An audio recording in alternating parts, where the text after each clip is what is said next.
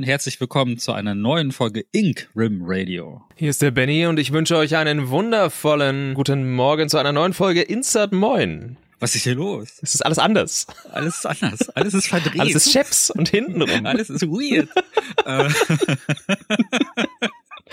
ja, es ist eine Koop-Folge mit Ing Rim Radio. Ich freue mich total. Äh, wir sprechen heute über Pacific Drive und mit dabei ist auch der gute Björn. Guten Morgen. Hallo, ja genau, ich bin, ich bin auch da. Ich bin auch noch hier. Hallo, zu deinem eigenen Podcast bist du auch noch da. Genau. Und, und für die äh, Zuhörerinnen und Zuhörer von Ink Ribbon Radio, der gute Micha von Instant Moin ist auch hier, wie gerade schon angekündigt. Das ist heute eine Koop-Folge, deswegen auch diese doppelte Begrüßung für doppelten Spaß. Äh, schön, dass ihr alle da seid, dass ihr alle zugeschaltet habt zu unserer heutigen Übertragung aus der Olympic Exclusion Zone. Wir sind wir berichten heute für euch aus dem aus der Anomalie aus der Anomalie. Äh, dass ihr diese Radiosendung überhaupt empfangen könnt, äh, kann mehrere Gründe haben. Es kann auch sein, dass wir diese Aufzeichnung eigentlich schon in der Zukunft, äh, dass wir die schon in der Zukunft gemacht haben. ja, in zehn Jahren vielleicht, ne? Und dann sind diese Wellen zurückgeschwappt in die Vergangenheit. Wer weiß? Ja, es ist alles ist möglich in der Exclusion Zone. alles ist möglich in der Exclusion Zone und deswegen sprechen wir heute über Pacific Drive.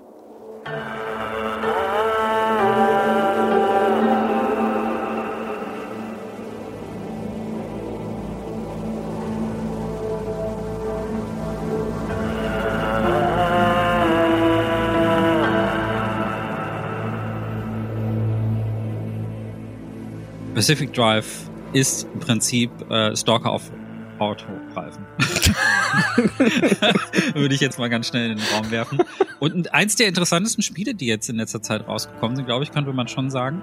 Ähm, was, äh, glaube ich, auch nicht so ganz klickt bei allen Leuten, habe ich das Gefühl. Ähm, aber wir sind hier, um euch zu erklären, warum ihr dieses kleine, diesen Geheimtipp nicht verpassen solltet. Weil ich glaube, egal was man drüber denkt, also ob man es mehr so semi findet oder sehr, sehr gut. Es ist auf jeden Fall ein ganz besonderes Spiel. Also so ein Spiel hat es bisher noch nicht gegeben.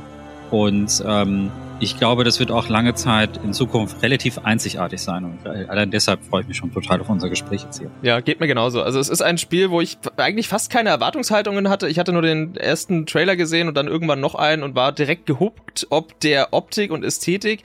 Äh, und natürlich die, die Prämisse, okay, du fährst irgendwie mit dem Auto aus der Ego-Perspektive irgendwo rum, wo viele Wälder und auch viel Berge sind. Das sieht so ein bisschen Twin Peaksig aus. Äh, und äh, scheinbar ist da irgendwelche Anomalien oder irgendwas ist da im Gange und irgendwie ist alles seltsam und du fährst äh, vor Dingen weg im Auto oder auf Dinge zu ähm, und wirst dabei von was auch immer gejagt, hatte man zumindest von den Trailern her so das Gefühl. Kurzer, kurzer Exkurs noch bezüglich dieser Olympic Exclusion Zone. Also dieses Spiel schickt sich an, eben in einem real existierenden Ort zu spielen, in Anführungszeichen, oder zumindest das Setting äh, ist tatsächlich äh, auf der Olympischen Halbinsel angesiedelt. Das, das ist äh, tatsächlich eine echte Örtlichkeit, die Olympische Halbinsel, die ist im, im US-Bundesstaat Washington, gibt's sie. Und äh, ist grenzt natürlich an den Pazifischen Ozean, deswegen auch der Name natürlich.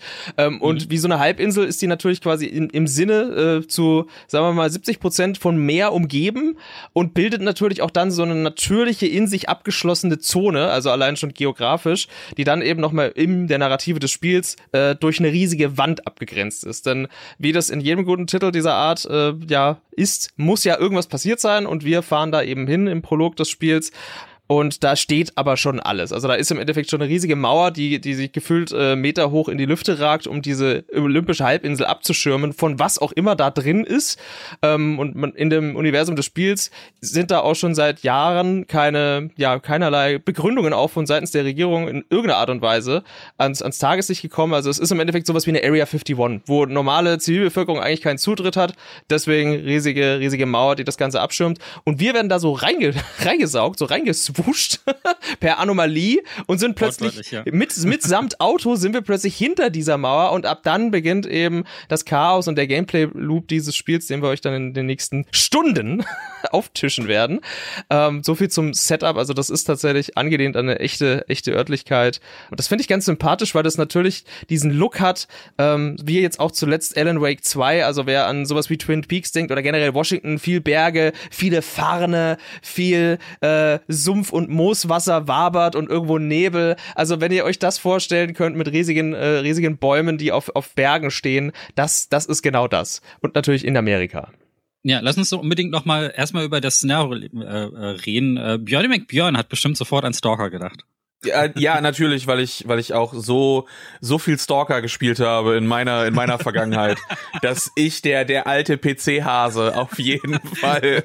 Du hast, du hast doch jetzt einen PC, du holst doch jetzt alles nach. Wir sind doch im Jahr des PCs. Ich habe ja, ich habe ja, als das angekündigt wurde, ich dachte, das würde eher in so eine äh, Richtung wie Jalopy gehen und das, ne, was ja auch ein, ein Spiel ist, wo du so ein, so ein ähm, Auto fährst. Ich glaube, ich weiß nicht, ob es das da irgendwo durch die äh, durch Amerika irgendwie, glaube ich. Und dann musst du zwischendurch immer wieder neue Teile für deinen Wagen finden, den reparieren. Aber du fährst eben eine bestimmte Strecke von A nach B an sich.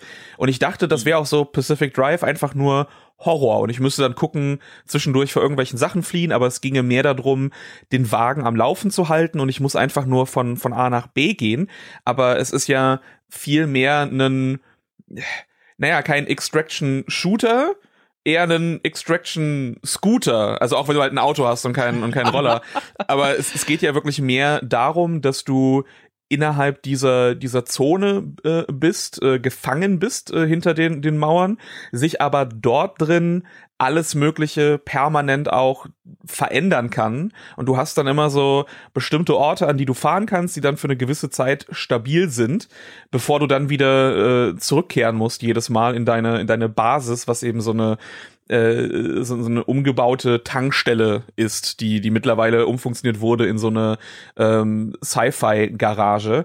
Und es mhm. geht dann an sich darum, immer wieder nach draußen zu fahren in diese einzelnen Gebiete, alles Mögliche mit gewissen Tools, die du bauen kannst und von denen du dann später mehr Tools kriegst, die dann zu zerlegen, um das Ganze wieder zurückzunehmen, deinen Wagen abzugraden, weitere Tools, weitere Hilfen abzugraden, auch dann die Möglichkeit, weiter in diese Zone rauszufahren. So das Ganze ist ja in an sich drei größere Gebiete unterteilt, die dann nach und nach halt immer schwieriger werden, wo dann eben auch diese Anom Anomalien, die überall stattfinden, immer, immer stärker werden. Aber ja, es hat so, äh, ist, ne, ihr hattet das ja schon schon alles genannt, so Alan Wake, Twin Peaks, für mich auch noch mal so ein bisschen Control, weil du ja auch in so einem mhm. Areal bist, was ja seit den äh, also du hast, da kommen so viele Dinge zusammen. Ne? Du hast dann auch, ich habe dann sehr starke Firewatch-Vibes äh, Vibes bekommen, weil du permanent ähm, zwei Leute im Radio, also es gibt noch mehr, aber du hast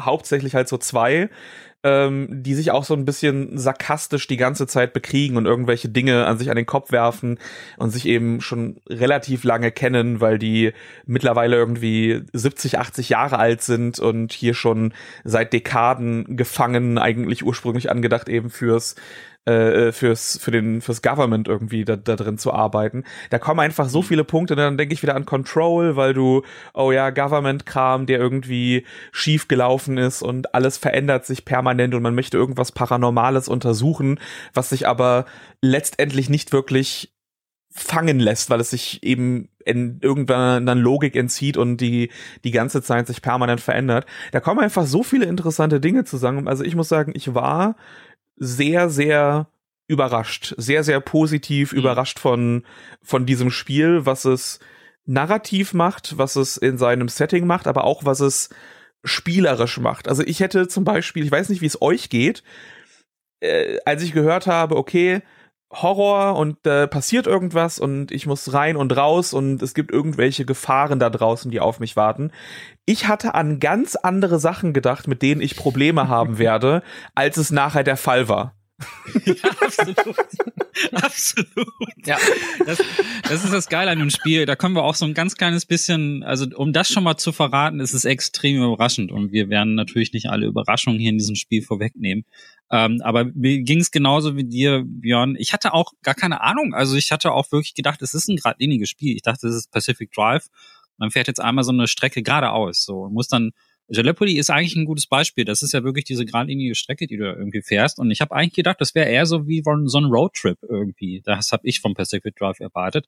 Und was, einem, was man da bekommt, ist eigentlich eher etwas, was ähm, diese Extraction-Struktur hat und hat mich auch an einigen Stellen so an Rogue Lights erinnert so ein bisschen. Ne? Also dass du äh, diese diese Zonen, in die du reingehst, die werden dann instabil. Es gibt dann so einen Sturm, der löst das Ganze auf Und äh, danach kannst du im Prinzip eigentlich auch wieder in diese Zone zurück, aber ein paar Sachen sind dann, also es gibt so Mutatoren sozusagen, die äh, die Umgebung verändern und äh, die auch andere Gefahren dann immer bergen. Das heißt also nicht jeder Run ist immer derselbe, deswegen ist da auch so ein Pinchen äh, Roguelite irgendwie so mit drin. Firewatch wollte ich auch unterstützen, äh, auch wegen dem Grafikstil. Ähm, der hat so ein, der ist nicht so richtig realistisch, sondern du hast eher so dieses, äh, was bei Firewatch hast ja auch diese stilisierte äh, Comic-Grafik kann man das gar nicht nennen, aber es, es hat so eine so einen, so einen gewissen äh, pastelligen Look irgendwie, den Pacific Drive eigentlich auch hat. Äh, der, es ist nicht so, Firewatch ist für mich immer orange. Ja, ja. Pacific, ja. Pacific Drive ist immer eher so dunkelblau, ne? Ja, ja, genau. Ja. Aber geht so in die Richtung so ein bisschen. Also wenn man sich die Objekte so genau anguckt, ähm, dann, dann sind die ein bisschen äh, simpler, so wie man es bei ähm, so ein bisschen vom Firewatch kennt. Aber äh, insgesamt ist da schon optisch deutlich mehr los. Aber ich musste da dezent auch so an Firewatch denken, auch wegen der Konservation und so. Das war eigentlich durchaus positiv. Und Firewatch ist ja auch ein Spiel, das überrascht. Also ohne das zu verraten, du hast ja, das fängt ja auch ganz harmlos an und dann wird es immer mysteriöser, ein bisschen creepiger. Ähm, und, und insofern überrascht dieses Spiel dann halt auch damit, das da drin zu haben. Und der Horroraspekt kam auch an Stellen, den ich so nicht erwartet habe. Also äh, man denkt halt, also der Trailer ist ja sehr vage, was ähm, diesen, diesen Horroraspekt betrifft. Und äh, das könnte jetzt irgendwie alles sein. Aber was beim Trailer auch schon auffällt, dass da jetzt gar nicht so viele Kreaturen zum Beispiel sind. Also du hast oft bei solchen Survival-Spielen oder bei solchen Spielen, wo man in so eine Zone muss, den üblichen Kram, ne? So Zombies oder irgendwelche, was weiß ich, oder bei Stalker gibt's halt die Mutationen und all so ein Scheiß. Und ähm, Pacific Drive hat im weitesten Sinne eigentlich relativ wenige Kreaturen sogar, sondern die Gefahren, die dich da erwarten, sind wirklich Anomalien, also seltsame Dinge, die man überhaupt nicht einordnen kann. Und da ist das Spiel sehr fantasiereich, oder? Absolut, ja. Also das ist, äh, man hat auch die ersten Stunden, würde ich sagen, fährt man auch jedes Mal mit seinem Auto wieder los und erwartet diese typischen, ich sag mal, Stalker-Gegner und irgendwelche Kreaturen, die dir nachstellen, weil du bist in diesem Spiel nicht in dein Auto gebunden. Also es ist ein, das wird komplett aus der Ego-Perspektive gespielt. Das heißt, du bist auch in der Ego-Perspektive. Du kannst auch jederzeit aus deinem Auto aussteigen. Äh, das ist in der Regel aber für lange Strecken nicht zu empfehlen, sondern wirklich immer nur punktiert, dass du quasi irgendwo hinfährst, machst kurz einen Boxenstopp, steigst aus, erledigst schnell was und bist im besten Fall relativ schnell wieder in deinem Auto, weil dein Auto ist im Endeffekt ähm, das Herz der ganzen Operation und dein bester Freund. Und dieses Feeling, das schaffen sie wirklich extrem zu kicken, dass du fast schon so ein Abhängigkeitsverhältnis zu deinem Auto entwickelst, weil das ist im wahrsten Sinne des Wortes dein Schutzraum vor allem, was da draußen so auf dich lauert. Das heißt, du als, als Spielfigur hast zwar auch einen Energievorrat, ähm, aber das ist wie gesagt kein Ego-Shooter, wo du dich dann in Gefahren stellst, sondern du bist eigentlich äh, physisch präsent als Fahrer in deinem Auto. Das, und das wird auch auf unterschiedliche Art und Weisen immer genutzt und angesprochen. Und wie wir gerade schon gesagt haben, ich hatte die ersten Spielstunden immer dieses, ich steige jetzt gerade aus meinem Auto aus und dieses ungute Gefühl, weil zu dieser leicht Comic-stilisierten Ästhetik kommt auch dazu, dass das Spiel ein unfassbar geiles Lighting hat und auch in Dunkelheit auch wirklich komplett dunkel ist. Und ich meine ja. richtig dunkel. Das heißt, einfach, einfach, einfach pechschwarz. Einfach Pech, ne? pechschwarz. Teilweise wird das auch den, durch die Anomalien natürlich noch befeuert und begründet. Also es gibt dann auch Szenarien, wo extreme Dunkelheit herrscht, wo auch fast eine Taschenlampe schon gar nicht mehr so richtig weiterhilft, wo du wirklich nur gerade so im Schein deiner Autoscheinwerfer das vor dir erkennen kannst und nicht sehr viel mehr. Ähm, und die, damit spielt das Spiel natürlich. Und irgendwann merkst du, okay, äh, wie wir gerade schon gesagt haben, die eigentlichen Gefahren sind ganz andere Dinge. Und teilweise auch die eigene Fahrlässigkeit, um es mal so zu sagen, und der eigene Übermut in gepaart mit der Stabilität deines Autos, die natürlich vor allem zu Beginn des Spiels nicht so richtig gegeben ist. Also es dreht diese, diese typische Loot-Spirale so ein bisschen nach oben. Wir haben es gerade schon gesagt, Rogue-Light-Mechanik. Und das heißt, jeder Run ist im Endeffekt, baut dich quasi auf, dass du noch weiterkommen könntest. Aber so der, der eigentliche Horroraspekt, der äh, ist eher auf so einem, ich würde sagen, Annihilation-Level. Ähm, mhm. Also wer den Film kennt, der, große Empfehlung an der Stelle. Und das ist ja auch ein Film, der in so einer, so einer in sich geschlossenen Zone spielt, in der, innerhalb derer ja auch irgendwie crazy paranormaler Shit abgeht. Und genauso ja. ist es auch. Man gewöhnt sich irgendwann dran und hat irgendwann so ein Feeling dafür, weil das ist, das machen diese Art von Spiel ja, dass du über das Wissen, was du äh, äh, ergatterst mit jedem neuen Lauf, kannst du einfach deine, die Gefahren potenziell einschätzen und abwägen. Und das ist das Wissen, was du dann wieder mitnimmst in den nächsten Run. Ja. Und das wiederum stellen sie aber auch immer wieder auf den Kopf und je tiefer du dich reinwachst in die, in die Zone, desto unberechenbarer wird der ganze Scheiß, den sie dir um die Ohren feuern, sprichwörtlich. ja, ja, ja, ja. Und ja, das ist so der Horror. ich muss aber auch sagen, das Spiel hatte bei mir ähm, ist am Anfang auch schwer. Also ich war am Anfang genau wie Björn total beeindruckt von der Erzählung und es fängt mit einem super geilen Intro an, wie du draußen außerhalb dieser Mauer von der Exclusion Zone rumfährst und hörst Radio und dann fährst du immer weiter und du merkst, es passieren merkwürdige Dinge, bis dann der so kommt und dich auf die andere Seite zieht. Das ist von der Atmosphäre super geil. Und dann wirst du so gedroppt in Haufen Tutorials und HUD-Einblendungen. Und es ist einfach super overwhelming am Anfang. Das hat, ich war so, ähm, und das ist etwas, was ich, ich, das ist etwas, was ich an Spielen, die eigentlich so auf Atmosphäre aufbauen, eigentlich überhaupt nicht mag, nämlich diese oben rechts hast du deine Ziele und oben links hast du irgendwelche Anzeigen und dann zeigt dir wirklich jeder Button irgendwie an, was du da jetzt genau mitmachen kannst und unten hast du noch so ein Quick-Menü und so. Und aktuell kann man das hat nicht ausstellen, also ich hoffe, das kommt irgendwann nochmal. Es ist aber so, dass, dass da wirklich ganz viel Zeug ist. Und das, das Tutorial des Spiels ist, dass du, ähm, also es gibt so einen kleinen Abschnitt, wo du, wenn du auf der anderen Seite aufwachst, ist dein altes Auto kaputt und du musst dir ein neues suchen und fährst mit diesen, mit dieser Schrottkarre dann in die Werkstatt rein und ähm, dann sagt dir das Spiel, ja, dann bastel doch jetzt mal dein Auto zusammen. Und auf einmal sitzt er da in der Garage, hörst Synthwave-Musik und, und, und bastelt einfach in dieser Karre rum. Und ich so, was mache ich denn hier? Ich dachte, es ist ein, es ist ein Gruselgame über Horrorkram. Und dann wird man zum ersten Mal in diese Exclusion Zone geschickt und so. Und ich hatte keine Ahnung, was ich da machen sollte. Also theoretisch natürlich schon, aber was craft ich hier? Ist es irgendwie wichtig und so ist. Also es schmeißt sich am Anfang schon ganz schön zu mit Zeug. Und ich muss ganz ehrlich sagen, ich wusste auch am Anfang nicht so richtig damit anzufangen, wo will das Spiel eigentlich hin? Ist es jetzt so ein atmosphärisches Ding irgendwie? Ist es jetzt etwas, mir hat auch nicht gefallen, dass es so eine Roguelite-Struktur ist. Ich hasse Roguelites eigentlich. Also ich bin, ich, das ist so, eine, so ein Genre, das da kotze ich ab. Und äh, ich war wirklich kurz davor, mir zu überlegen, ob ich wirklich weiterspielen will. Das war die erste Stunde nach zehn Stunden, ey, geilstes Game ever. Weil da habe ich mich wirklich an alles gewöhnt. Dann habe ich so, dann habe ich gecheckt, okay, so funktioniert's jetzt hat, finde ich jetzt immer noch schade, dass es so viel ist, aber vielleicht kommt ja dann irgendwann noch ein Patch. Also ich glaube, das Feedback haben die Entwicklerinnen auch erhalten. Das würde ich mir am liebsten ausstellen.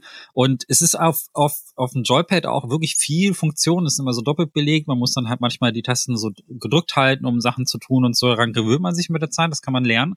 Und mit der, da, als ich dann diesen Flow hatte, dann, dann hat's mich total in den Bann gezogen. Also dann war ich wirklich so, ähm, das war dann diese Routine, die hat dann sehr geholfen, ähm, mich dann in diesen Rhythmus reinzupacken. Und dann haben diese Überraschungen dann plötzlich auf jeden Fall sehr viel Sinn gemacht. Und da machen plötzlich diese Roguelite-Elemente auch sehr viel mehr Sinn.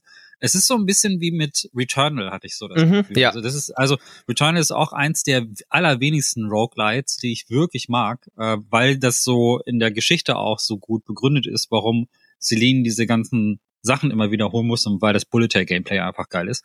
Und äh, aber das, da war ich jetzt so okay, extrem überrascht, dass mir das dann doch gefallen kann, wenn man es richtig verpackt. Also ähm, trotz meiner Rock Light äh, Aversion habe ich dann doch richtig viel Gefallen daran gefunden, muss ich sagen. Ich, ich fühle den Punkt so sehr, den du auch gerade mit Returnal aufmachst, weil ich bin eigentlich auch nicht der größte Fan von, von Roguelites oder Roguelikes. Auch Returnal hat mich dahingehend so ein Stück weit geheilt aus den all denselben von dir gerade angesprochenen Punkten. Und hier ist es ja so, bei Pacific Drive, das Gameplay unterteilt sich wirklich in diese zwei Phasen. Du hast quasi diese, diese Ruhephase in der Garage, an die du dich dann irgendwann auch gewöhnst und wo du echt einfach nur froh bist, wenn du wieder zurückkehrst.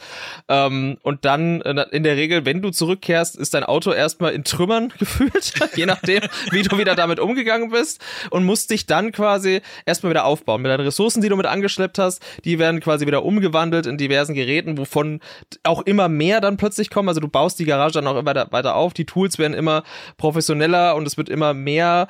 Äh, und wie gesagt, diese, diese Spirale, so diese typische Loot- und Crafting-Spirale, die dreht sich parallel auch noch nach oben aber es, es macht narrativ so viel Sinn, dass du dich quasi vorbereitest und jetzt, ja, okay, dann will ich da aber noch eine bessere Tür hinmachen. Okay, die andere Tür braucht noch, braucht noch einen Anstrich, weil ich will jetzt einfach cool auch aussehen. Ich will da ein Flammenmuster drauf. Und hinten meine, meine Stoßdämpfer sind auch schon ein bisschen im Arsch, aber ich habe nicht mehr genug Ressourcen. Ah, investiere ich lieber, um meine, meine kaputte Frontscheibe wieder zu fixen, weil dann kann ich besser sehen.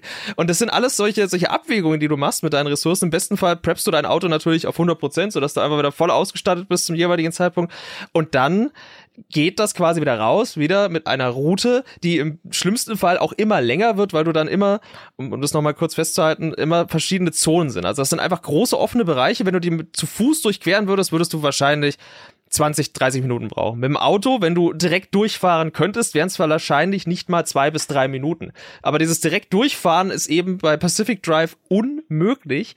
Und ich hatte selten ein Spiel, was mir das Erlebnis Auto, und ich meine nicht Autofahren, sondern das Erlebnis in einem Auto zu sitzen, ähm, so gut verkauft hat, weil es dir natürlich auch einfach diese, diese Strecken und den Anomalien vom Gameplay her nicht einfach nur eine gerade, gerade Fahrt oder eine Bergroute serviert, wo du dann so ein bisschen gucken kannst, sondern wirklich alle drei Sekunden gefühlt scheißen sie dir ein Hindernis auf dem goldenen Pfad entgegen. Also wenn du auf der Straße fährst, dann hast du wirklich alle drei Sekunden gefühlt irgendetwas. Und es sorgt dafür, dass du dieses, dieses Fahren wird einfach nicht langweilig. Also im, im, krassen Gegensatz zu einer richtigen Simulation, weil das will Pacific Drive eigentlich nicht sein. Aber es ist auch kein Arcade Racer, sondern es ist in sich irgendwie was ganz eigenes, was das Autothema abbildet, weil du A natürlich als Spielfigur, als, als Fahrer präsent bist. Und das ist auch, äh, ich, ich bin normalerweise, was so Autospiele angeht, ich bin einer von denen, die sofort in die Third Person schalten, weil ich die Ego-Perspektive beim Autofahren oder auch in Rennspielen hasse. Ich hasse das, weil es mir an Übersicht fehlt. Und ich, ich habe wirklich die ersten Stunden, Stunden hat mich dahingehend das am meisten angekotzt, wenn ich ehrlich bin. Und irgendwann habe ich verstanden, warum das so ist. Weil sie dich natürlich physisch in diesem Auto verankern wollen und dich natürlich auch mit all den Gefahren und was halt das mitbringt, wie zum Beispiel, dass du das Auto, weil es ist ja ein amerikanischer Wagen, von Park auf Drive stellst und dass das auch einen Unterschied macht. Ein gewaltiger Unterschied, ob dein Auto äh, am Hang auf Park gestellt ist oder auf Drive, weil das vergisst du auch nur einmal. Das kann ich euch versprechen. Alter, wie oft, wie oft ich, wie oft ich aus dem Wagen ausgestiegen bin und ich dachte, das ist so, das ist so Level und auf einmal steige ich aus und sehe, wie der Wagen nicht so, nein, nein, nein, nein, nein, so nein, langsam, fährt so langsam aus dem wegrollt, ne? Fährt auf so ein Stein oder so eine Klippe zu und ich noch schnell wieder rein. Nein, nein, nein, nein. Ja. Okay, okay, bremsen und in Park stellen. Und wie oft ich dann wieder genau. in den Wagen reingegangen bin, panisch, weil ich losfahren wollte. Dann, äh, ach so, noch in Drive stellen. Ja, dafür gibt's sogar ein Achievement. Wenn dir das 20 Mal passiert, dass du quasi noch äh, auf Parking stehst und ein Auto und dann äh, losfahren willst, dann das 20 Mal falsch machst, gibt's ein Achievement. Das ist herrlich. Vor allem, du hast ja oh. zumindest, das, das Spiel bringt dir das ja auch in diesem Intro eigentlich ganz cool rein, äh, ganz cool bei, dass du mit dem Wagen langfährst und dann fängt es an zu regnen und dann ist der so, hier, drücke auf dem, ähm, also jetzt in der, in der PS5-Version beispielsweise, drücke auf dem äh, Digipad einfach nach rechts und dann gehen die Scheibenwische an, genau. dann fährst du in den Tunnel rein, ne, es ist dunkel, drück links drauf, dann, dann geht eben das Licht an. Aber sowas wie den Wagen starten oder eben auch von, von Drive in Park stellen, das musst du halt dann immer noch manuell machen. Also da, da musst du halt dann wirklich immer noch so schnell panisch irgendwie zur Seite gucken, irgendwas machen. Ich mag das ja auch. Du hast dann rechts neben dir ähm, kriegst du äh, ganz am Anfang so ein äh, ja äh, quasi noch so eine ähm, adaptive Karte, die dir dann von der Umgebung immer anzeigt, okay, hier sind irgendwelche Gebäude, hier sind die normalen Fahrwege und das sind jetzt auch, äh, wenn du, wenn du ans Ende dann kommst oder beziehungsweise weiterreisen oder wieder zurückreisen willst, das sind jetzt auch noch diese Anomalietore, die sich dann irgendwie öffnen. Da musst du dann auch noch äh, permanent da drauf gucken. Und das ist auch eine Sache, das Spiel pausiert dafür nicht. Wenn du irgendwie fahren willst, du kannst gerade ausfahren und dabei nach rechts gucken auf den Bildschirm und äh, schauen, dass du noch mal schnell irgendwas checkst oder dir irgendeine Markierung oder so setzt.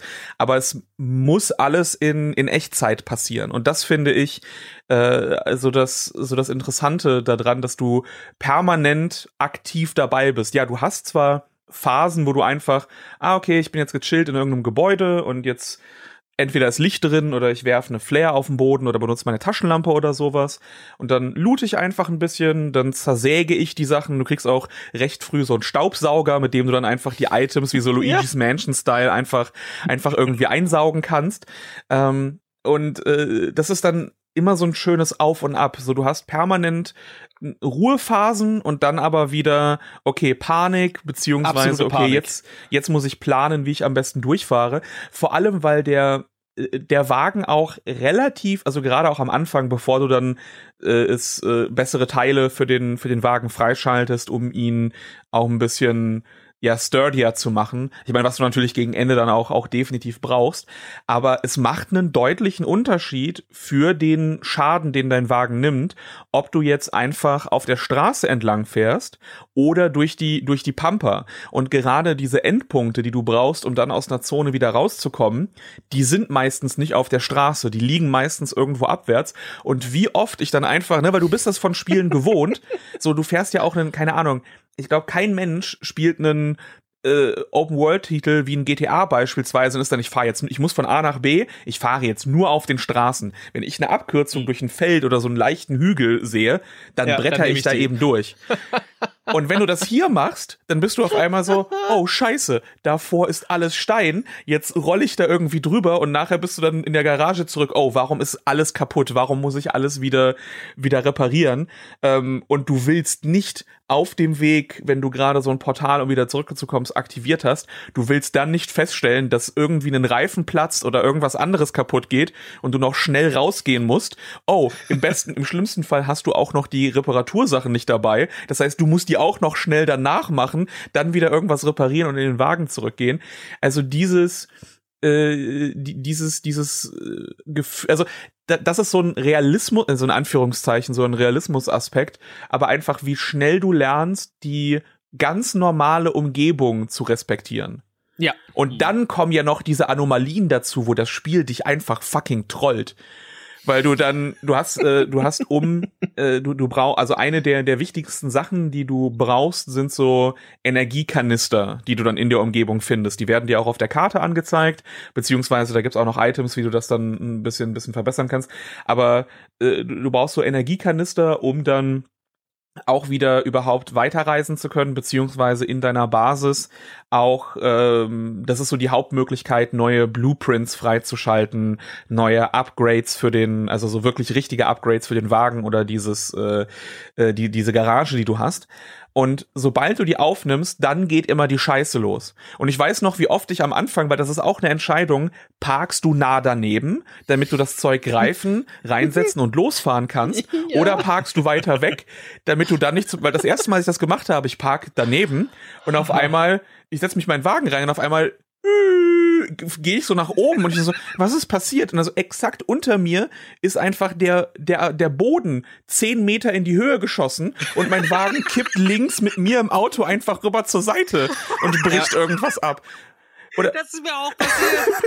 oder dass, dass auf einmal so wie so Stoßfelder aus dem Boden rauskommen und ich hab's fünf Minuten, das war wie so eine wie so ein Looney Tunes Moment. Ich hab's fünf Minuten nicht an mein Auto geschafft, weil jedes Mal, wenn ich zur, zur Tür gehen wollte, war so wupp, so Sprungfeld von oben und ich wurde vor mein Auto geworfen. Ich fühle das so hart. Ich hatte dasselbe mit Geisieren. Da bin ich, da, da, da hat's mich nicht an die Autotür gelassen, weil unter meinem Auto direkt kam so ein Geisier nach oben und hab ich immer so weggeploppt und ich kam nicht mehr in mein scheiß Auto. Oh Gott, das klingt jetzt für den einen oder anderen, der das Spiel nicht gespielt hat, absolut furchtbar und willkürlich, aber das ist das, was du irgendwann zu schätzen lernst in diesem Spiel. Es gibt Ja. kein Spiel da draußen, keine Simulation, kein Fahrtraining der Welt könnte dich darauf vorbereiten, wie sehr Pacific Drive dich schult, deinen Blick nicht von der Straße abzuwenden. Du hast gerade schon die Karte angesprochen, Björn, die ist ja eher so rechter Hand. Quasi auf deinem Beifahrersitz hast du so ein elektronisches Gerät eben, wo du ja auch gerade diese Energiekerne reinstopfen musst, äh, die du gerade erwähnt hast. Also und, und übrigens auch, was wir für eine Art von Wagen haben, haben wir noch gar nicht erwähnt. Wir haben einen sogenannten Station Wagon. Im Deutsch würde man sagen, es ist ein Kombi. Stellt euch einfach ein Ecto 1 vor, ohne die, die weiße Lackierung. genau das, dieses amerikanische typische Modell. Ja. Das Spiel spielt auch, glaube ich, 1998, also so die, den Ende 80er, Anfang 90er Station Wagon aus den USA, das fahren wir. Also diese Art von Auto. Das heißt auch gar nicht so, ich sag mal, äh, vom Wendekreis klein, um es mal so zu formulieren. Da muss ja auch viel reinpassen. Ähm, und dieses Spiel, das, das bringt dir so hart bei, den Blick nicht von der Straße zu wenden. Es ist die beste äh, Prävention, glaube ich, für alle Leute, die gerne während des Autofahrens, während des echten Autofahrens auf ihr Handy gucken, um zu sagen, nee, äh, Pacific Drive hat mir beigebracht, nicht, nicht nach rechts zu gucken auf mein Telefon oder die Karte. Ja. Oh Gott, ey, dieses Spiel hat so viel unfreiwilligen Humor und trollt dich so unendlich äh, teilweise und bestraft deine, deinen eigenen Übermut, deine eigene Hybris oder allein schon den Gedanken, ah, das ist jetzt der schnellere Weg. Da mache ich kurz, da, da fahre ich einfach schnell querfeld ein, im wahrsten Sinne des Wortes. Und dann kommst du in dieser Garage wieder an, alle Teile sind rot, die, die, links die Beifahrertür ist schon längst abgefallen, äh, der, der Kofferraum qualmt und überhaupt ist alles scheiße und du denkst dir, warum? Warum war ich denn so ein Idiot vor drei Minuten? Warum? Es ist herrlich. Ja. Es ist herrlich. Ich finde das aber auch so großartig. Also du siehst die Feder ja sofort an deinem Auto. Ja. Ja. Also sobald du irgendeine Dummheit gemacht hast, dann, dann leidet dein Auto auch wirklich als erstes, weil du musst ja wirklich jedes einzelne, also du kannst die Tür, du kannst die Hintertür, du kannst die Hinterklappe, Strohstange und so. Also man kann da schon relativ viele Teile auch dran machen für ein ist so auf dem Level von einem, von einem Racing-Tuning-Game irgendwie so, also vielleicht sogar ein bisschen mehr. Also man kann relativ viel an diesem Auto machen. Ähm, was, was, und das Spiel bringt aber auch ganz gut bei, ähm, dass auch sehr stark für die Atmosphäre ist, dass sein Auto aber auch wirklich das Allerwichtigste ist, ähm, damit du überhaupt überleben kannst. Ne? Das ist ja wirklich, das ist ja quasi, äh, das ist ja quasi deine, deine Mainstation oder dein Hauptgefährt, deine, deine, deine Überlebenschancen im Ganzen. Äh, darum, darum musst du dich richtig kümmern. Also du musst halt wirklich versuchen, ähm, dieses Auto so gut wie möglich zu pflegen. Und was wir gar nicht erwähnt haben, ist, das Auto selbst ist auch eine Anomalie. No way, no way, do not tell me. They found a remnant and it's a car this time? Holy cripes! No one's had working wheels in here for ages. Boy, I'd kill to know how a combustion engine's still chugging away out there. Okay, let's not get ahead of ourselves. First, the breacher needs to get to safety. Then we can look into whether that car is a remnant or not. In my heart of hearts, I already know. They're back, baby. ein sogenanntes Artefakt. Das wird, ist auch kein Spoiler, es ist direkt in den ersten zehn Minuten, glaube ich. Und es hat so ein Eigenleben. Das ist nicht so richtig erklärt, was es ist, aber es ist auf jeden Fall ein bisschen eigensinnig manchmal. Also manchmal macht es auch so Sachen, ähm, dass es, dass es so ein bisschen gegenlenkt zum Beispiel oder dass es irgendwie in eine Richtung lenkt, die du nicht haben möchtest. Es hat irgendwie so ein kleines bisschen so einen eigenen Charakter. Äh, es, also das Auto trollt dich halt manchmal halt auch ähm, in, in bestimmten Situationen. Oder rettet dich in manchen Situationen auch. Also manchmal passiert es auch einfach, dass irgendwelche Teile droppen so aus dem Kofferraum und du sagst, hey, wo kommt das denn jetzt plötzlich her?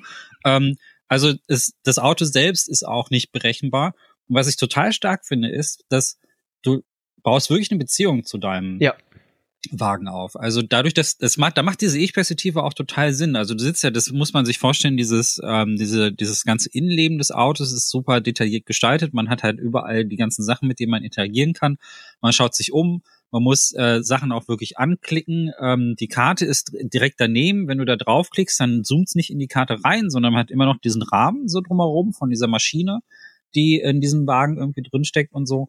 Und äh, man muss die Route wirklich extrem gut planen vorher. Also das muss man hier wirklich betonen, weil in dem Moment, wo du diesen Energiekern aufnimmst und dieser Sturm losgeht, der wird dann immer kleiner. Das sieht so ein bisschen aus wie, äh, wie so ein bisschen wie bei, ich weiß nicht. Äh, Fortnite und Apex Legends. Da zieht sich einfach so eine Zone zu, die dich umbringt. Ja. Stimmt, daran habe ich gedacht. Oder Unknown Players, Unknown Dings da. Genau, PUBG. Also eine, mhm. ne, PUBG und so. Also so in der Form sieht das aus, nur dass es visuell halt zu diesem Setting passt und dass es halt wirklich auch so, ein, so eine, ich weiß nicht, so eine Art Energiesturm oder sowas ist. Und es geht richtig ab, also man hat richtig wenig Zeit und es kommt diese Panik. Und in dem Moment, wo ich bemerkt habe, was für eine starke Bindung ich eigentlich zu diesem Auto habe und wie sehr ich mich drum kümmere, war, als ich dann im Regen, im Dunkeln da saß und der, und der Regen so auf das Autodach so prasselt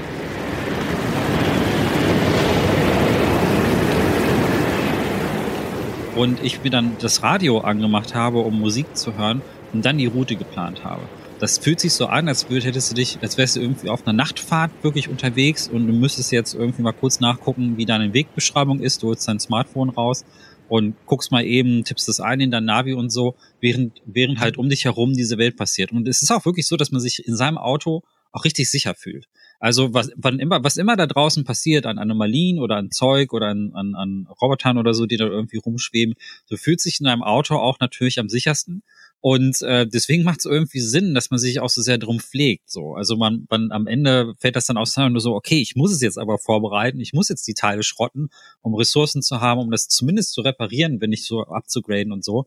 Und das Auto wird auch Stück für Stück immer besser und äh, immer widerstandsfähiger, aber gleichzeitig äh, steigt deine Bindung zu diesem Ding halt irgendwie auch. Und das fand ich total beeindruckend. Das, äh, also wirklich nach ein paar Stunden irgendwie es ist einfach mein bester Freund. Ja, das ist krass. Vor allem, weil sie das ja sogar narrativ auch mit einbinden. Du hast gerade schon erwähnt, dass das mhm. Auto ja auch in sich wie so eine Anomalie funktioniert und je nachdem, was du so machst, kann das sogenannte Quirks erwerben. Äh, das sind, das können so Kleinigkeiten sein, wie zum Beispiel, du schließt irgendeine Tür in deinem Auto und dann geht das Licht immer an und aus. Oder du machst den Kofferraum zu und der Kofferraum geht einfach wieder auf. Und äh, das, dieses Spielchen kannst du dann auch manchmal mehrfach spielen. Und das Schöne ist, diese Sachen passieren aber nicht immer. Also das ist nicht, was du etwas, etwas, was du permanent replizieren kannst, sondern es ist dann etwas, wo du Muster vermeinst zu erkennen, die aber nicht immer da sein müssen, sondern nur zu teilen. Du kannst diese Quirks auch heilen. Es gibt dafür auch eine Station in deiner Garage, wo du dann quasi äh, per, per Guessing Game äh, bestimmen kannst, was wohl falsch ist und dann hast du so mehrere Auswahlmöglichkeiten. Äh, wenn ich Tür schließe, dann geht äh, Fähigkeit X an ähm, für unbestimmte Zeit und so weiter. Und natürlich musst du da den richtigen Guess treffen, damit du quasi diesen Quirk heilen kannst. Ansonsten hat das Auto einfach dieses Eigenleben, was ja auch, also so, so autobegeisterte Leute, die schreiben das ihrem eigenen Auto ja auch zu, so, ah, meiner zieht immer so ein bisschen nach links oder das sind einfach so Kleinigkeiten, ne? man kennt das als Autofahrer, hat man auch, wenn man sich vor allem mit seinem eigenen Wagen, wenn man den auch schon viele Jahre fährt, dann weiß man, man kennt einfach sein Auto und dieses Gefühl schaffte dieses Videospiel auch zu transportieren. Das ist das, was ich meine, dass Pacific Drive wie kein anderes Spiel bisher für mich geschafft hat, dass das das Thema Auto, nicht Autofahren, sondern Auto zu transportieren. Das finde ich ganz essentiell wichtig, dass ich das bei dem Punkt äh, nochmal unterstreicht. Ja, ja, ja. Dazu kommt noch, vielleicht noch ganz kurz erwähnen, damit man den Kontext auch hat. Du musst ja auch während der Erkundungsphasen immer wieder zum Auto zurück, weil da halt einfach deine Vorratskiste ist. Also da hast du so eine kleine Crafting Station, wo du noch Tools bauen kannst. Also wenn du beim Erforschen merkst, oh, ich brauche noch ein Werkzeug, kannst du zurück zu deinem Auto laufen und das da bauen. Und dann, und dann halt natürlich ist dein Auto auch der Packesel. Und das ist halt so geil. Also du, das ist nicht nur einfach zum, zum Transport, sondern halt eben halt auch zur Aufbewahrung von Das ist deine mobile Safe Station, ja. Das ist der mobile Safe Raum. Sozusagen, wo du deinen ganzen Kram ablagen kannst. Ja, du hast deinen Rucksack voll mit Shit und du so, oh, jetzt kann ich nichts mal einsammeln. Und dieser erste Moment, wo ich bemerkt habe, so ganz am Anfang des Spiels irgendwie, oh, ich kann den ganzen Scheiß da reinladen und da ist ja richtig, richtig, richtig viel Platz. Ähm, dann, da habe ich bemerkt, okay, das ist dein zentrales Ding. Das ist wie, als würdest du wirklich so ein, so ein ähm, so deine deine mobile Kiste, weißt du, wir in diesem Horrorspiel-Kontext jetzt hier bei Ingram Radio natürlich, ist so, dass wir das natürlich kennen, dieses Gefühl von einem Safe-Raum, dass man sich da irgendwie sicher fühlt.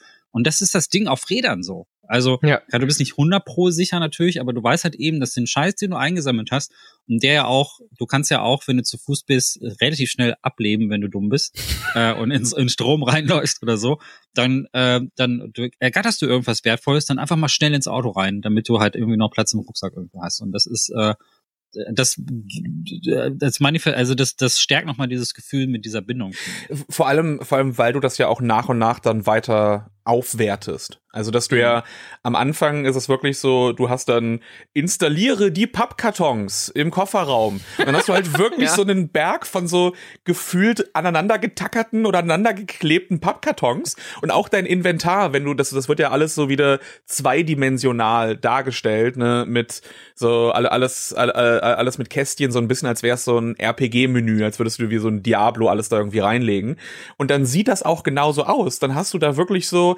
richtige festgelegte Bereiche mit Grenzen, wo du ein größeres Item nicht in diese kleine Kartusche reinpacken kannst, sondern du musst dann eben aufpassen, das ist genau wie bei deinem Rucksack. Du hast am Anfang, also auch den kannst du ja später upgraden und so, aber der Rucksack, den du am Anfang hast, das ist nicht einfach nur eine freie Fläche, sondern das wird dann zweidimension, äh, zweidimensional so dargestellt, dass du in dem inneren Kasten nochmal so ein kleineres Fach hast, wie eben auch in einem Rucksack, wo du ja dann beispielsweise das vordere Fach, das hintere Fach hat.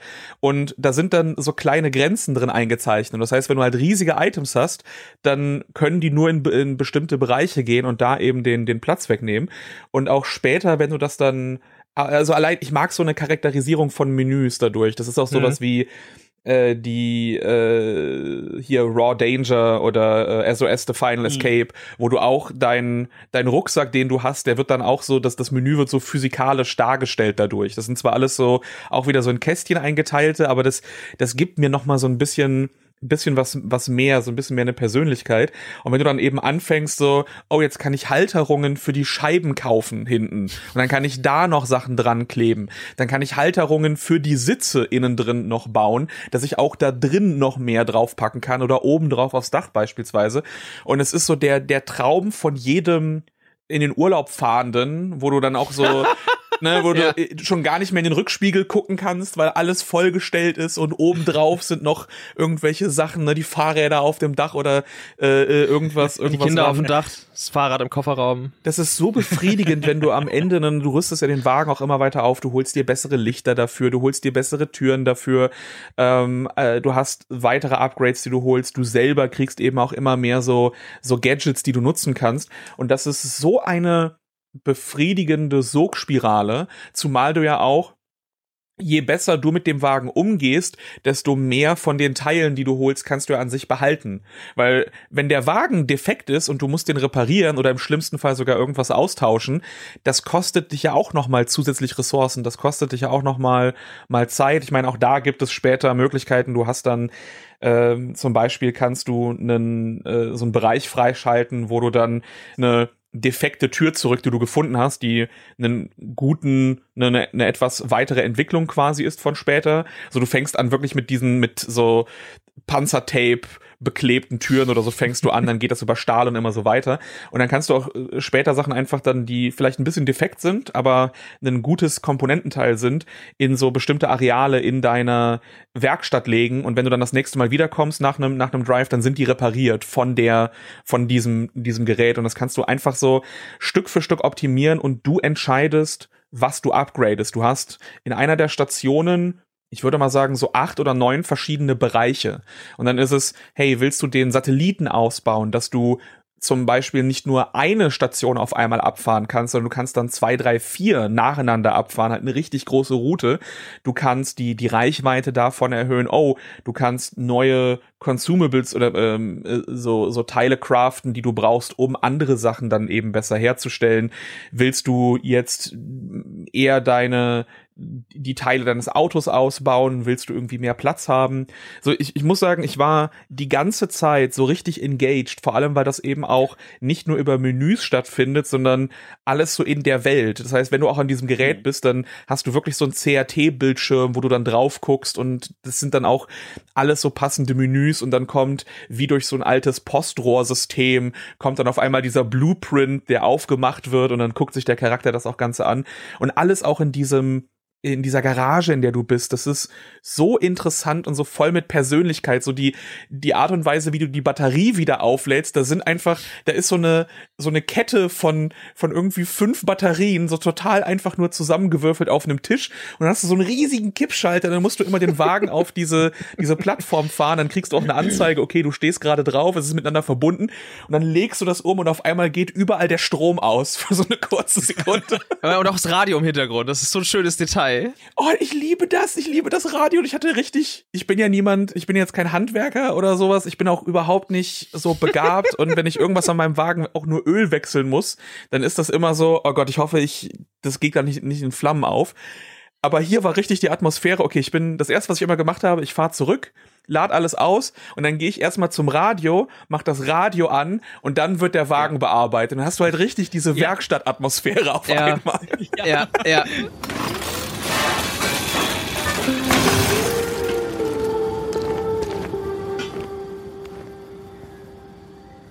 Oh, das ist so ein gutes Feeling. Ich meine, äh, für jemand, der ehemals aus dem Handwerk kommt, ich kann das irgendwo nachempfinden. Natürlich, das ist hier in einem sehr vereinfachten videospieligen Rahmen. Und das Krasse ist, ihr habt es vorhin schon erwähnt, äh, der, das Auto an sich hat ja verschiedene Teile, die wir frei austauschen können. Ne? Stoßdämpfer, Türen, äh, Seitenspoiler und lauter so ein Shit. Und das alles habe ich aber gerne gemacht. Das fühlte sich auch jetzt nach 20 Stunden, die ich in dem Spiel schon verbracht habe, nie nach Arbeit an, weil ich permanent ja auch diese, dieses Mindgame spiele. Lohnt sich das überhaupt, dieses Teil zu zu ersetzen oder schmeiße ich da jetzt einfach so, so eine Ladung von dieser komischen Reparaturpaste drauf, die mir ja auch in ihrer Erstellung wieder Ressourcen gekostet hat. Ähm, soll ich das in meine komische Selbstreparaturmaschine reinlegen und dann noch, soll ich noch eine kurze kleine Spritztour machen, damit ich ganz viele Teile in dieses Reparaturmaschinchen legen kann und wenn ich wiederkomme, sind die alle wieder repariert, auch auf die Gefahren, dass ich bei meiner Spritztour noch mehr kaputt mache und mit noch weniger Ressourcen wieder zurückkomme. Und das sind alles diese kleinen Abwägungen und Details, äh, wo auch diese Ego-Perspektive, wie es gerade schon gemacht hat, so viel Sinn macht. Und da sind so viele Kleinigkeiten Möglichkeiten drin. Der Rucksack, den du gerade angesprochen hast, ist auch eine Variante des Resident Evil Rucksacks, muss man einfach mal so sagen, aber auch so schön weitergedacht. Und all diese Kleinigkeiten, diese, die, die geben dann so ein stimmiges Gesamtbild ab, dass das Ding einfach nur zu so einem richtigen Vibe wird. Und zwar in jeder Minute. Egal, ob du jetzt draußen in der Anomalie festhängst, durch die, durch die Schwärze fährst und äh, nicht weiter als drei Meter gucken kannst, bei dem krassesten Regensturm aller Zeiten von der Brücke geweht wirst oder in deiner Garage stehst und die, die Türen austauscht, äh, austauscht und dich freust, weil du endlich auf eine Stahltür geupgradet hast, auf allen Seiten. Ähm, und es ist permanent einfach nur so ein Vibe. Und das schaffen die so krass zu transportieren das ist auch der Punkt, den wir, den ihr ganz am Anfang gemacht habt, dass es sich da auch anfühlt wie so Firewatch. Weil Firewatch hatte auch diesen Vibe-Charakter durchgehend. Ja. Und wie du gesagt hast, das Firewatch ist die ganze Zeit irgendwie so pastellig orange und Pacific Drive ist immer so, so ein bisschen dunkelblau, aber auch pastellig und halt voller Atmosphäre. Und ja. das ist so wahnsinnig geil. Ohne Scheiß, ey. Also das, das ist, das ist auch das, was mich auch am meisten huckt. Also ich bin überrascht, dass dieses äh, mechanische Ding so gut bei mir funktioniert, weil ich bin eigentlich gar nicht so der Basteltyp irgendwie, aber das hat für mich Sinn ergeben. Aber was mich wirklich äh, total reizt, ist dieses Auf, also dieses Reinfahren ins Unbekannte. Ähm, diese, du weißt halt einfach nicht, was als nächstes passiert. Und das ist dieser Reiz von diesen Exclusion Zone Genre. Also es ist ja mittlerweile so mit Stalker und alles irgendwie, das ist ja schon fast ein eigenes Subgenre in dem im Horror-Ding. Ähm, und das ist auch etwas, was mich immer reizt. Also ich habe ein bisschen nachgedacht vor dem Podcast, ähm, dass äh, über Filme und Sachen, die so ähnlich sind, die mich ja, also auch bei Annihilation oder auch Monsters zum Beispiel, das ist ein etwas früherer Film von Gareth Edwards, wenn nicht vielleicht sogar sein erster, wo die auch in so eine Exclusion Zone müssen, wo lauter Monster sind und äh, Picknick am Wegesrand, der Roman zum Beispiel und so. Und das ist so, ich finde dieses Gefühl, irgendwo äh, reinzugeraten, in ein Areal reinzugeraten, wo du weißt, dass die Naturgesetze nicht mehr funktionieren, wo du jetzt nicht mehr so richtig, wo, wo einige, wo selbst die Wissenschaftler, die da schon seit Ewigkeit hocken, ja, über Funk, nicht so hundertprozentig verstehen, was er ist. Ähm, und sie versuchen, äh, das ist auch geil, also es ist auch sehr humorvoll gemacht. Also sie, sie, sie, sie tun immer so, als, als wüssten sie total viel, aber dann kommt irgendeine Nachfrage und dann merkt man eigentlich, die haben gar keine Ahnung. die haben eigentlich so, also es gibt so eine, es ist so eine total interessante Geschichte, die da aufgebaut wird. Und selbst die Wissenschaftler sind ja komplett überfordert mit dieser Zone und gerade nachts, also gerade nachts weißt du ja wirklich gar nicht, was da ist. Und da wird dieser Wagen ja noch so noch sehr viel mehr dann Safe Haven, weil das ja auch das einzige in der Nähe ist, was in irgendeiner Form Licht hat. Es gibt dann so manchmal so ein paar lumizierende Lichtquellen, so natürliche in Anführungsstrichen Lichtquellen, die dann irgendwie kommen können. Aber ansonsten ist es ja dann halt wirklich extrem dunkel. Und ich finde da, ich finde da ist diese Atmosphäre halt extrem stark. Also tagsüber merkst du halt, dass da so eine gewisse Weite ist. Ich finde nämlich, dass diese, obwohl es ja kein klassisches Open-World-Ding ist, hast du trotzdem so ein total gutes Gefühl für diesen Wald und äh, schon das Gefühl, dass du mitten in der Pampa irgendwie drin sitzt. Und nachts hast du echt diesen Eindruck, dass die, dass die Welt dich wirklich fressen kann, also dass die Welt wirklich Zähne hat. Und ähm, und gleichzeitig ist es denen aber auch egal. Also du bist ja nur zufällig hier. Da ist jetzt niemand aktiv hinter dir her. Also es ist nicht dieses klassische Monster-Ding oder das, was man aus dem Stalker-Spiel kennt, dass sich da Monster verfolgen, sondern eigentlich ist es den Anomalien und allem, was da möglicherweise noch lebt, irgendwie ist es ja kackegal, dass du da bist. Du bist einfach nur am, zum falschen Zeitpunkt am falschen Ort. Und äh, dieses Gefühl ist so, ja damn, extrem beängstigend auch, weil die Welt könnte auch ohne dich leben, auch ohne dein Auto irgendwie. Die würden einfach irgendwie weitermachen. Du bist da einfach reingeraten, wie in so eine, wie in so eine cha chaotische Maschine. Und ich finde, dieser Atmosphäre-Bonus, der ist da, also durch die Musik, das alles, dass sehr viele Sachen diegetisch sind, also dass das Radio ist ja diegetisch in der Welt verankert, das Ganze hat, ist diegetisch, alles ist irgendwie in dem Auto verankert. Ähm, du, also es gibt ja fast, es gibt ja echt wenig nicht diegetische Elemente. Also es gibt so ein, zwei Menüs, die sind so komplex, dass die wahrscheinlich nicht mal aus so einem Screen gepasst hätten, wo du dann wirklich mal in so ein klassisches Spielmenü irgendwie springst. Aber ansonsten fühlt sich auch alles so an, als würdest du wirklich damit interagieren. Und ähm, echt, ey, wenn man wenn man da sitzt und plant und dieses Gefühl hat von ähm, ich ich ich ich muss mich jetzt so sehr auf diese Umgebung einlassen und konzentrieren, sonst mache ich irgendeinen Fehler. Dann macht das Spiel auf jeden Fall irgendwas richtig, weil das ist so immersiv. Also mir ist es so nach ein paar, wenn man sich an die Steuerung gewöhnt hat, und mein Gehirn blendet dann dieses HUD halt aus. Das ist das Einzige, was mich stört. Dann, dann könnte man, dann ist man so sehr drin, dass man vergisst einfach, also ich vergesse die Zeit. Also ja, ja. Es, ich, ich starte Pacific Drive und es vergehen plötzlich zwei, drei Stunden. So, und das ist ein super gutes Zeichen für, für Atmosphäre und so. Das ist wirklich krass. Das ging mir auch so. Und auch hast du dieses, ah, noch einen Run-Gefühl. Und ja, ja. Das, das kriegen sie auch ja. so gut hin. Was man ja dann wieder aus dem, aus dem Genre, was wir eingangs auch schon besprochen hatten, die Roguelikes, da kennt man das ja, dieses Feeling von, ach komm, ich mach noch einen, ich mach noch einen. Aber hier ist halt jeder Run auch instant daran geknüpft, dass du entweder, manchmal habe ich auch wirklich so Aufbau-Runs gemacht, dass ich gesagt okay, ich fahre jetzt wirklich noch mal raus, nur um Ressourcen zu sammeln, um für meine eigentliche Route mich besser zu preppen und besser dazustehen im besten Fall, ähm, um dann auch mal wieder so eine Spritztour zu machen in so leichtere Gebiete und was da teilweise für Situationen entstehen können. Also ich hatte genau das, ich habe meinen Aufbau-Run gemacht, hab, äh, war super gut ausgestattet vermeintlich und dann habe ich mich für den äh, zu dem Zeitpunkt im Spiel äh, auf meine längste Route begeben und auch für, für die Zuhörerinnen und Zuhörer das nochmal ausgeführt. Also das sind immer wieder so, das ist so ein großes offenes Areal und wenn du eine Route mit mehreren Stationen planst, dann musst du quasi auch von A nach B in diesem großen Areal kommen. Also dann hast du nicht einfach diese Extraction Point, sondern du kommst, du fährst bis zum Ende der Straße und dann gibt es einen kurzen Ladescreen, dann bist du in der nächsten Zone. Und das, das kannst du ein Stück weit selber planen, äh, je nachdem, wie viele Knotenpunkte du schon freigeschalten hast. Ähm, und in der Regel wird's eher schlimmer, je länger du fährst. Also nicht nur der Zustand deines Autos, sondern auch die Gebiete, in die du reinkommst. Und dann hatte ich eine Situation, ich war quasi schon in meinem Zielgebiet angekommen, was dann äh, zu dem Zeitpunkt auch schon storyrelevant war. Und ich komme da an und es wirklich, ich äh, auch schon auf dem letzten Zahnfleisch kriechend gefühlt. Das Auto ist schon überall, alles blinkt rot, alles ist in Trümmern. Ich habe nicht genug Ressourcen dabei, um alles einmal auszutauschen und gefühlt habe ich auch nicht die Zeit, weil um mich herum ist überall äh, Strahlung und wenn ich aus meinem Auto aussteige, aussteige, bin ich sehr schnell sehr tot. Und dann kommt irgendwann der Moment, ähm, wo mir auch die Beifahrertür abhanden gekommen ist mal wieder. Das ist so ein Ding, was sich bei mir durchgezogen hat. Die, die ist einfach immer mal wieder, äh, wurde die mir weggenommen, um es mal so zu formulieren. Und irgendwann kam dieser, dieser klassische Moment, den ich auch so, glaube ich, noch nie in einem Videospiel hatte, wo wirklich der, der Sprit war leer. Und ich war so, ah, ist ja überhaupt kein Problem. Ich habe ja hinten meinen Ersatztank, kein Ding. Ich steige aus, völlig selbstbewusst. Und scheinbar hatte der einen Leck und ich habe es nicht bemerkt in den Runs davor. Und dieser Ersatztank war furztrocken. Und dann stehe ich da im Halbdunkeln, mitten im Nirgendwo, am Arsch der Welt und gefühlt ist es diese Situation, die du auch im echten Leben nicht haben willst, dass du liegen bleibst mit deinem Auto irgendwo am Arsch der Welt, am besten Fall noch nachts und das Handy ist leer. So hat sich das angefühlt als Äquivalent in Pacific Drive. Und dann, was du natürlich dann tun kannst, ist durch die Gegend zu rennen, zu beten, dass du ein Autowrack findest, wo der Tank noch heil ist, um dann mit deinem kleinen Ersatzkanister äh, Benzin rauszusaugen, wie man das aus 100 Survival-Filmen äh, kennt, was man dann so macht, weil ja in den Tanks äh, dieser Welt ja sich für 30 Jahre auch immer noch Benzin hält. Man kennt's, man weiß es. Und dann laufe ich da durch. Und ich bin da und ich laufe durch die Schwärze, hatte zu dem Zeitpunkt auch noch nicht so eine richtige Lichtquelle für mich am, am Mann sozusagen und stolper mich da durch diese, durch diese wirklich feindselige Umgebung und dann stehst du da. Und was machst du denn in so einer Situation? Also im Spiel hättest du zwar auch jederzeit die Möglichkeit, deinen Run abzubrechen. Das ist eine Option. Oder ist der ganze Progress dahin. Und dann kommt wieder so das eigene Ehrgefühl, was reinkippt und sagt, nee, ich bin aber schon fast fertig. Ich muss doch nur noch Benzin finden, um hier wieder rauszukommen, verdammte Scheiße.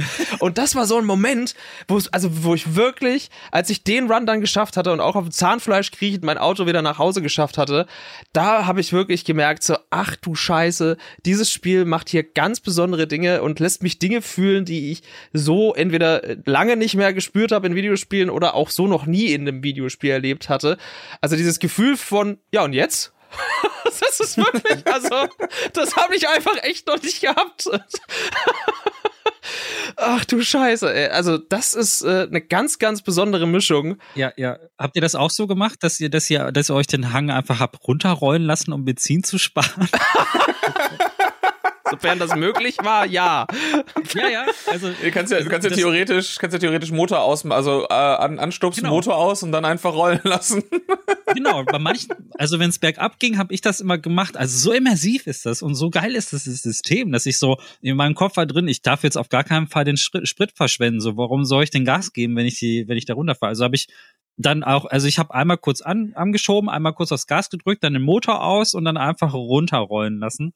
Und das hat ähm, mir, also die Situation mit dem Benzin hatte ich zum Glück noch nicht, Benny. Wahrscheinlich war ich sehr ah. sparsam. Ah, das war so dumm. Das war so dumm. Ja. Boah, es ist großartig. Es ist wirklich ich, großartig. Ich finde, ich finde aber auch manchmal so wirklich Sachen überraschend, die, die mit diesen Anomalien halt natürlich zu tun haben, aber auch so, dass sie so, ähm, so Dinge einbauen, die sehr ungewöhnlich sind. Also die erste Überraschung, vielleicht, weil es relativ früh ist, können wir die, über die können wir dann vielleicht kurz reden, äh, sind diese, sind die Touristen. Ähm, oh Gott. Das sind ja. so, das sind Crash-Test-Dummies, ähm, die, oder Schaufensterpuppen, weiß nicht, also Dummies auf jeden Fall, äh, Puppen, die so random auftauchen. Und das hast du natürlich in etlichen Horror-Games natürlich so gesehen. Die, die ähm, da gibt's halt ganze Spiele, die um dieses Konzept drumherum aufgebaut sind. Die haben mich beim ersten Mal so geängstigt, ey. Holy Boah. shit. Und, und also der erste Moment, wo die dann so am Horizont auftauchen, ich dachte, sind das, sind das eingefrorene Leute? Also ich dachte zuerst gedacht, das sind so wie bei so einer Atomexplosion irgendwie einfach irgendwie Reste oder wie man es aus dieser Gears of War Szene kennt, das sind Mhm. irgendwie ne, eingefrorene Körper. Und dann habe ich bemerkt, dass die dann einfach so da stehen und dann ex die explodieren ja irgendwie beim Aufprall. Und das Krasse an diesen ähm, an diesen an diesen Touristen ist, dass du nicht so richtig weißt, sind es jetzt Freunde oder Feinde. Also, äh, weil manchmal drehst du dich um und dann steht plötzlich Tourist hinter dir, aber hat dann einen Gegenstand in der Hand, so als wollten die dir was geben. So, ne? Also ist, ist euch das schon mal passiert? Also solche Zufallselemente kommen drin vor und äh, es, also in der Lore ist es dann auch so ein bisschen ungewiss, was diese Touristen eigentlich sind und was die eigentlich machen. Aber das finde ich super, super nett, dass, dass sich da, dass es da nicht so eine eindeutige Einordnung. Es ist ja, es ist ja generell so, dass ja auch dir dann von den anderen Charakteren erzählt wird, dass diese, äh, die, die, diese, dieses ganze Paranormale an, an sich jetzt weder böswillig noch gutwillig irgendwie gestimmt ist, sondern einfach so chaotisch irgendwie handelt. Und eines auch meiner ich weiß nicht, ob man es als Charakter bezeichnen kann, aber eines meiner Lieblingselemente aus dem Spiel ist halt auch der, der, die freundliche Mülltonne, die du hast. Also du hast, das ist halt wirklich so, ein, so eine Mülltonne, die draußen vor der Garage steht, das heißt Friendly Dumpster.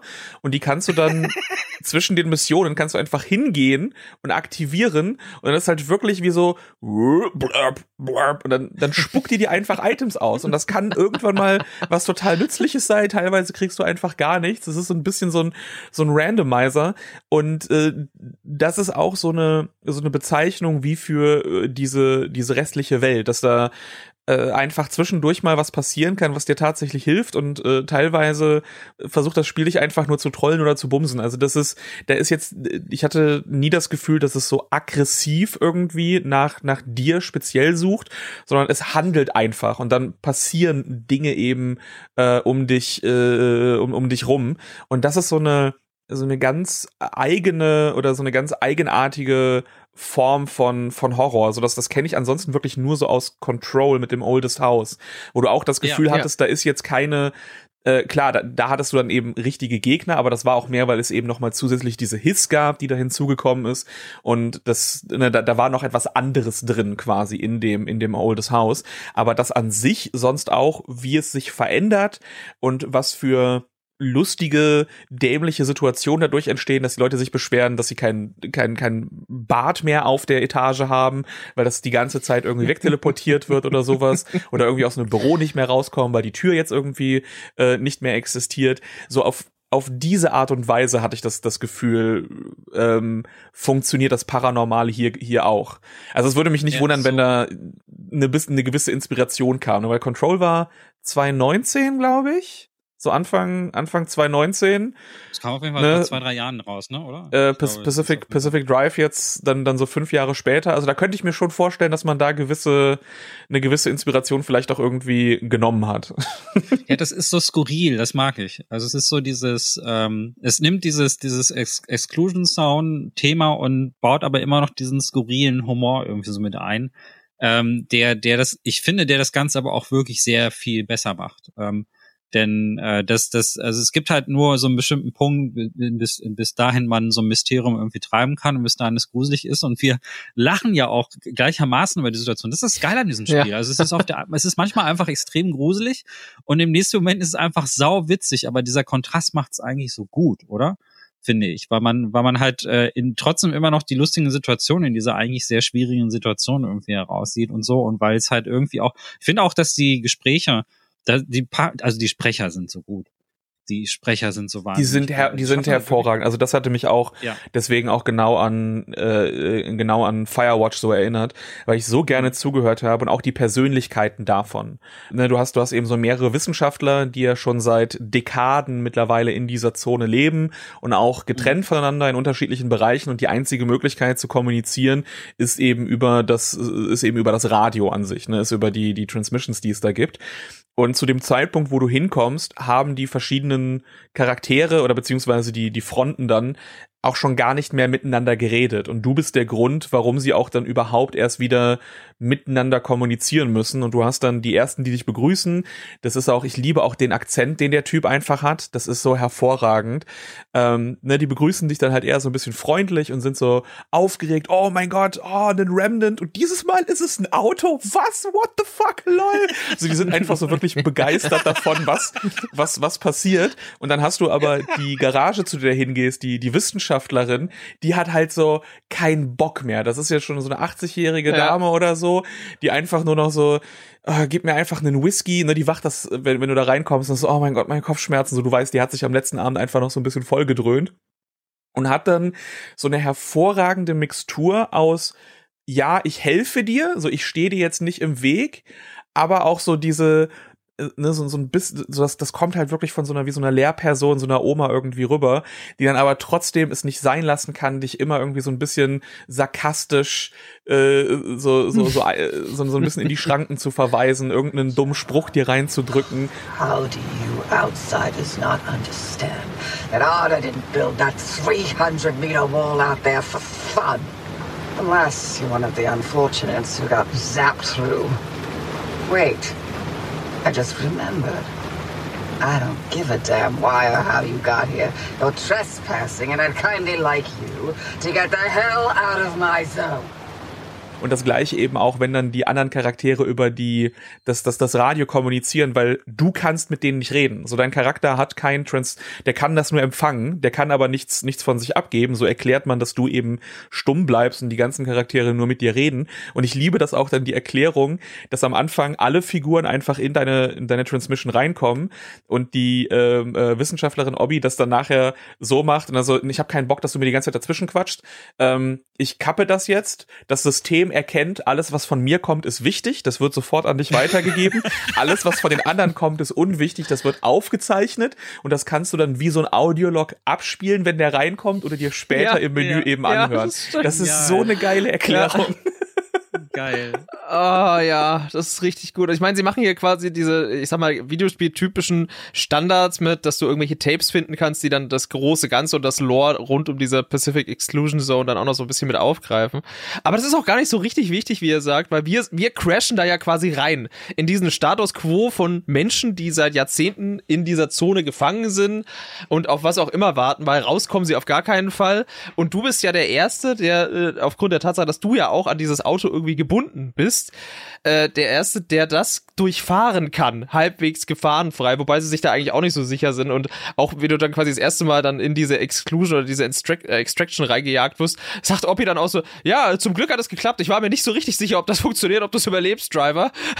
und man ist auch so, ah ja, cool, danke dafür. Ihr habt mehrfach mich versucht fast umzubringen, weil ihr nicht richtig wusstet, was passiert. Klar, wie auch, ne, weil die Anomalien sind ja auch stetig im Wandel und das sind eben so diese typischen, also sie bringen auch diesen Vibe dieser dieser Forscher oder äh, äh, ich sag mal Anomalie-Enthusiasten auch so ein Stück weit rüber. Die einen schon verbittert, die anderen immer noch begeistert von dem, was da passiert, weil sie sind quasi mittendrin vor Ort, aber auch nicht so richtig und können das jetzt quasi durch dich äh, nochmal neu erleben und dann natürlich auch im Großen und Ganzen storytechnisch selbstverständlich auch an einer vermeintlichen Lösung oder einem Weg raus aus der Anomalie arbeiten. Das ist ja natürlich das, das erklärte Ziel ähm, für alle Beteiligten und wie diese Figuren übers Radio dann teilweise miteinander interagieren, das ist wirklich extrem gut geschrieben und die kappeln sich auch teilweise so schön. Du hast direkt so das Gefühl, als wärst du da in so eine, in so eine Freundesgruppe reingeraten mit Leuten, die sich schon seit Jahrzehnten kennen und sich aus Ja, gewissen Gründen manchmal bei manchen Themen einfach nicht riechen können und das dann auch manchmal durch so Sticheleien aneinander auslassen und du bist halt so derjenige, der da jetzt sitzt, ein bisschen,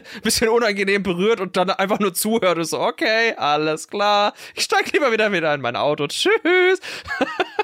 Das ist echt gut gemacht, weil du wirklich das Gefühl hast, in so eine Welt hineingeraten zu sein. Ne? Du hast ja wirklich, das ist so, ähm, du, du, du merkst sofort, dass diese Menschen extrem viel Erfahrung haben und eigentlich auch sehr viel wissen. Und es wirkt aber trotzdem nicht so, als würde man dir das so absichtlich äh, so die Informationen vorenthalten. Also zumindest nicht, wenn es äh, irgendwie in der Story relevant ist, sondern ähm, das ist super geschickt erklärt. Also ich finde gerade so diese Sprecher bringen ja auch rüber, die sitzen da ja die ganze Zeit und vergessen auch manchmal einfach Sachen zu erklären. Ja, die vergessen einfach dir irgendwelche Dinge mitzuteilen oder so und manchmal irgendwie ist denen irgendeine Situation nicht ganz klar oder sie erinnern sich an irgendwas zurück, was irgendwie ein paar Jahre später irgendwie auch zurücklag. Und das macht irgendwie absolut Sinn. Also wenn du da mehrere äh, Jahrzehnte drin ge gehockt hast, ähm, dann verschwimmen die Erinnerungen natürlich auch so ein bisschen und dann manchmal kommt so, ach, das ist uns irgendwie noch eingefallen, vielleicht ist es noch ganz nützlich für dich und so. Und ich finde generell die Lore auch cool. Also das Environmental Storytelling ist auch cool, weil du ähm, hast natürlich hauptsächlich diesen Wald, aber du siehst da auch immer ab und zu solche alten Trailer zum Beispiel, ähm, so wo Wissenschaftler drin gehockt haben, wo irgendwie auch alte Computer zum Beispiel drinstehen und so etwas. Und man kann da so ein bisschen sich erschließen, wie das wohl vor einigen Jahren äh, vor einem Großereignis wahrscheinlich ausgesehen haben muss, als Leute das dann halt wirklich erforscht haben. Und äh, du erfährst auch mehr darüber, wie, wie diese Mauer aufgebaut worden ist, also wann das aufgebaut ist, dann die Regierung sich dazu entschieden hat, das zu machen, bla bla. Also da steckt echt erstaunlich viel coole Lore irgendwie hinter, ja. die gar nicht auch gar nicht so verbraucht wirkt, weil sie so frisch erzählt wird. Also klar, du hast diese, diese Versatzstücke, Björn hat es ja ganz am Anfang des Podcasts gesagt, dass es so Elemente sind, die mit, sind dir schon bekannt, so aus anderen Sachen. Ich finde aber gerade diese Kombination macht das Ganze so reizvoll, weil man so, weil die Art und Weise, wie es erzählt wird, die wirkt dann wieder frisch und wirkt dann wieder neu. So, also gerade auch durch deine sehr, sehr eigene Perspektive. Auch was du selber für eine Rolle spielst, ist ja auch lange Zeit am Anfang nicht klar. Also warum fährst du überhaupt zur Mauer? Und wieso und das eigentlich? Das sind so Sachen, die auch im Laufe der Zeit irgendwie kommen. Und ich finde, ähm, ich bin ja eigentlich total der Story-Mensch, so was die, was Spiele betrifft. Also ich bin ja zufrieden auch mit linearen Spielen. Und ich finde, ähm, hier haben sie eine total geile Mischung aus diesen beiden Elementen, aus Narrative und Spiel gefunden, ähm, weil du äh, genau in diesen Ruhephasen immer halt dieses Story-Ding bekommst und wenn du willst, dann kannst du halt eben die geblockten äh, Messages äh, in deinem Log irgendwie dann auch nachlesen, was dann clever ist für die Leute, die dann so ein bisschen äh, tiefer graben wollen. Und ähm, gleichzeitig aber ist, ist, äh, hast du ganz schön viel Gameplay drin, so. Also auch teilweise, also verhältnismäßig komplexes Gameplay mit dem, mit dem ganzen Aufbau deines Autos. Das ist schon re also relativ komplex, auch für, also so auf dem Level von einem Survival-Game, wo teilweise auch erstmal so am Anfang finde ich auch ein bisschen viel Micromanagement irgendwie drin ist. Daran gewöhnt man sich mit der Zeit. Aber der steckt schon eine sehr komplexe Struktur irgendwie hinter.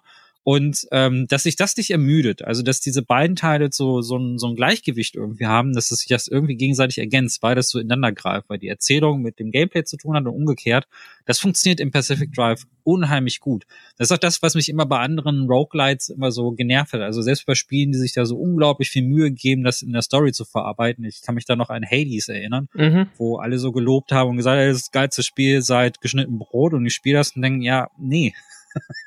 es, also es bringt diese Erzählung nicht so clever zusammen. Und ähm, hier, genau wie Returnal zum ersten Mal so, oh, das klickt. Also hier macht das alles absolut Sinn. Ähm, und, und es ist total organisch irgendwie. Also das Ganze ja. ist so schön miteinander verwoben. Und das macht Pacific Drive am Ende so gut. Also das hätte, und das hätte ja total schief gehen können. Überleg mal, was da alles drin ist. Da ist eine, da ist eine Autobausimulator drin, da ist Crafting drin, da ist Survival Horror drin, da ist eine Fahrsimulation drin, da ist ein Walking Simulator drin, da ist äh, ne, solche, diese ganzen Elemente, das dürfte eigentlich gar nicht funktionieren. Und irgendwie hat, haben die Entwicklerinnen es geschafft, das trotzdem zu einem Guss zu machen. Und das ist, das macht das Spiel so geil. Also es ist irre, dass es überhaupt, Game Design mäßig sitze ich da auch vor und denke, krass, dass es funktioniert. Krass, dass es funktioniert. Und dann noch so viele eigene Ideen ja klar gibt's hier diese Exclusion Zone, aber hier sind Sachen, die habt ihr vorher noch nicht gesehen. Ähm, die, da sind, da sind Dinge drin, die euch einfach überraschen. Das Spiel hat auch einfach Eier, muss man sagen. ja, Sol solche, ja. Solche, solche Ideen auch einzubauen. Und das ist so gut. Und ich, äh, also die, die, die Entwicklerin von Helldivers 2 haben so einen wunderschönen Blog-Eintrag geschrieben, der, der titelt äh, wenn du ein Spiel für alle machst, dann ist es ein Machst Spiel, Spiel für, niemand. niemand. Ja. Genau. Und die haben Pacific Drive, die wussten ganz genau, wir machen dieses Spiel nur für eine ganz bestimmte Zielgruppe, dafür aber volle Kanne. Also dann gehen wir da voll in. Und äh, das lohnt sich total. Und das ist so, ich glaube nicht, dass es jedem gefallen wird, aber äh, wenn es klickt, dann klickt's richtig, weil es dann halt konsequent immer in diese eine Richtung reingeht, weil du dann richtig viel ins Auto investieren kannst. Dann kann man so Leute wie Björn abholen, und der, der das Auto so richtig optimiert.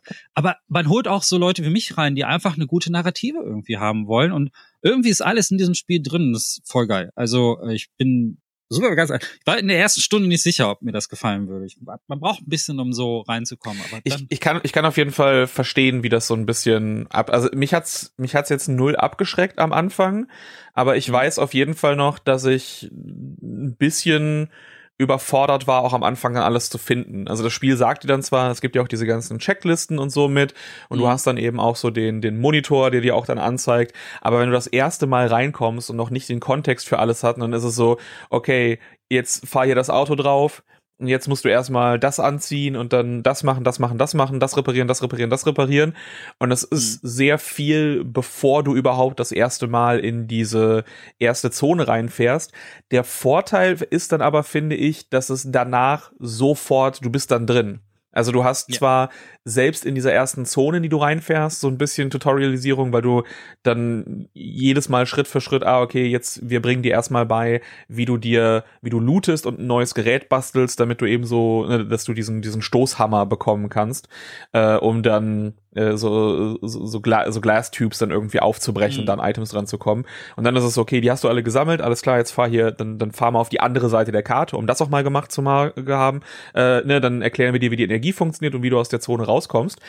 Und dann bist du aber innerhalb dieser ersten Stunde oder anderthalb dann auch drin. Also dann, äh, dann holt dich das Spiel nicht immer wieder, okay, jetzt nochmal ein Tutorial und das nochmal erklären und das nochmal erklären, weil du es dann relativ leicht du selber Stück für Stück Sachen dazu holst. Du entscheidest, ja.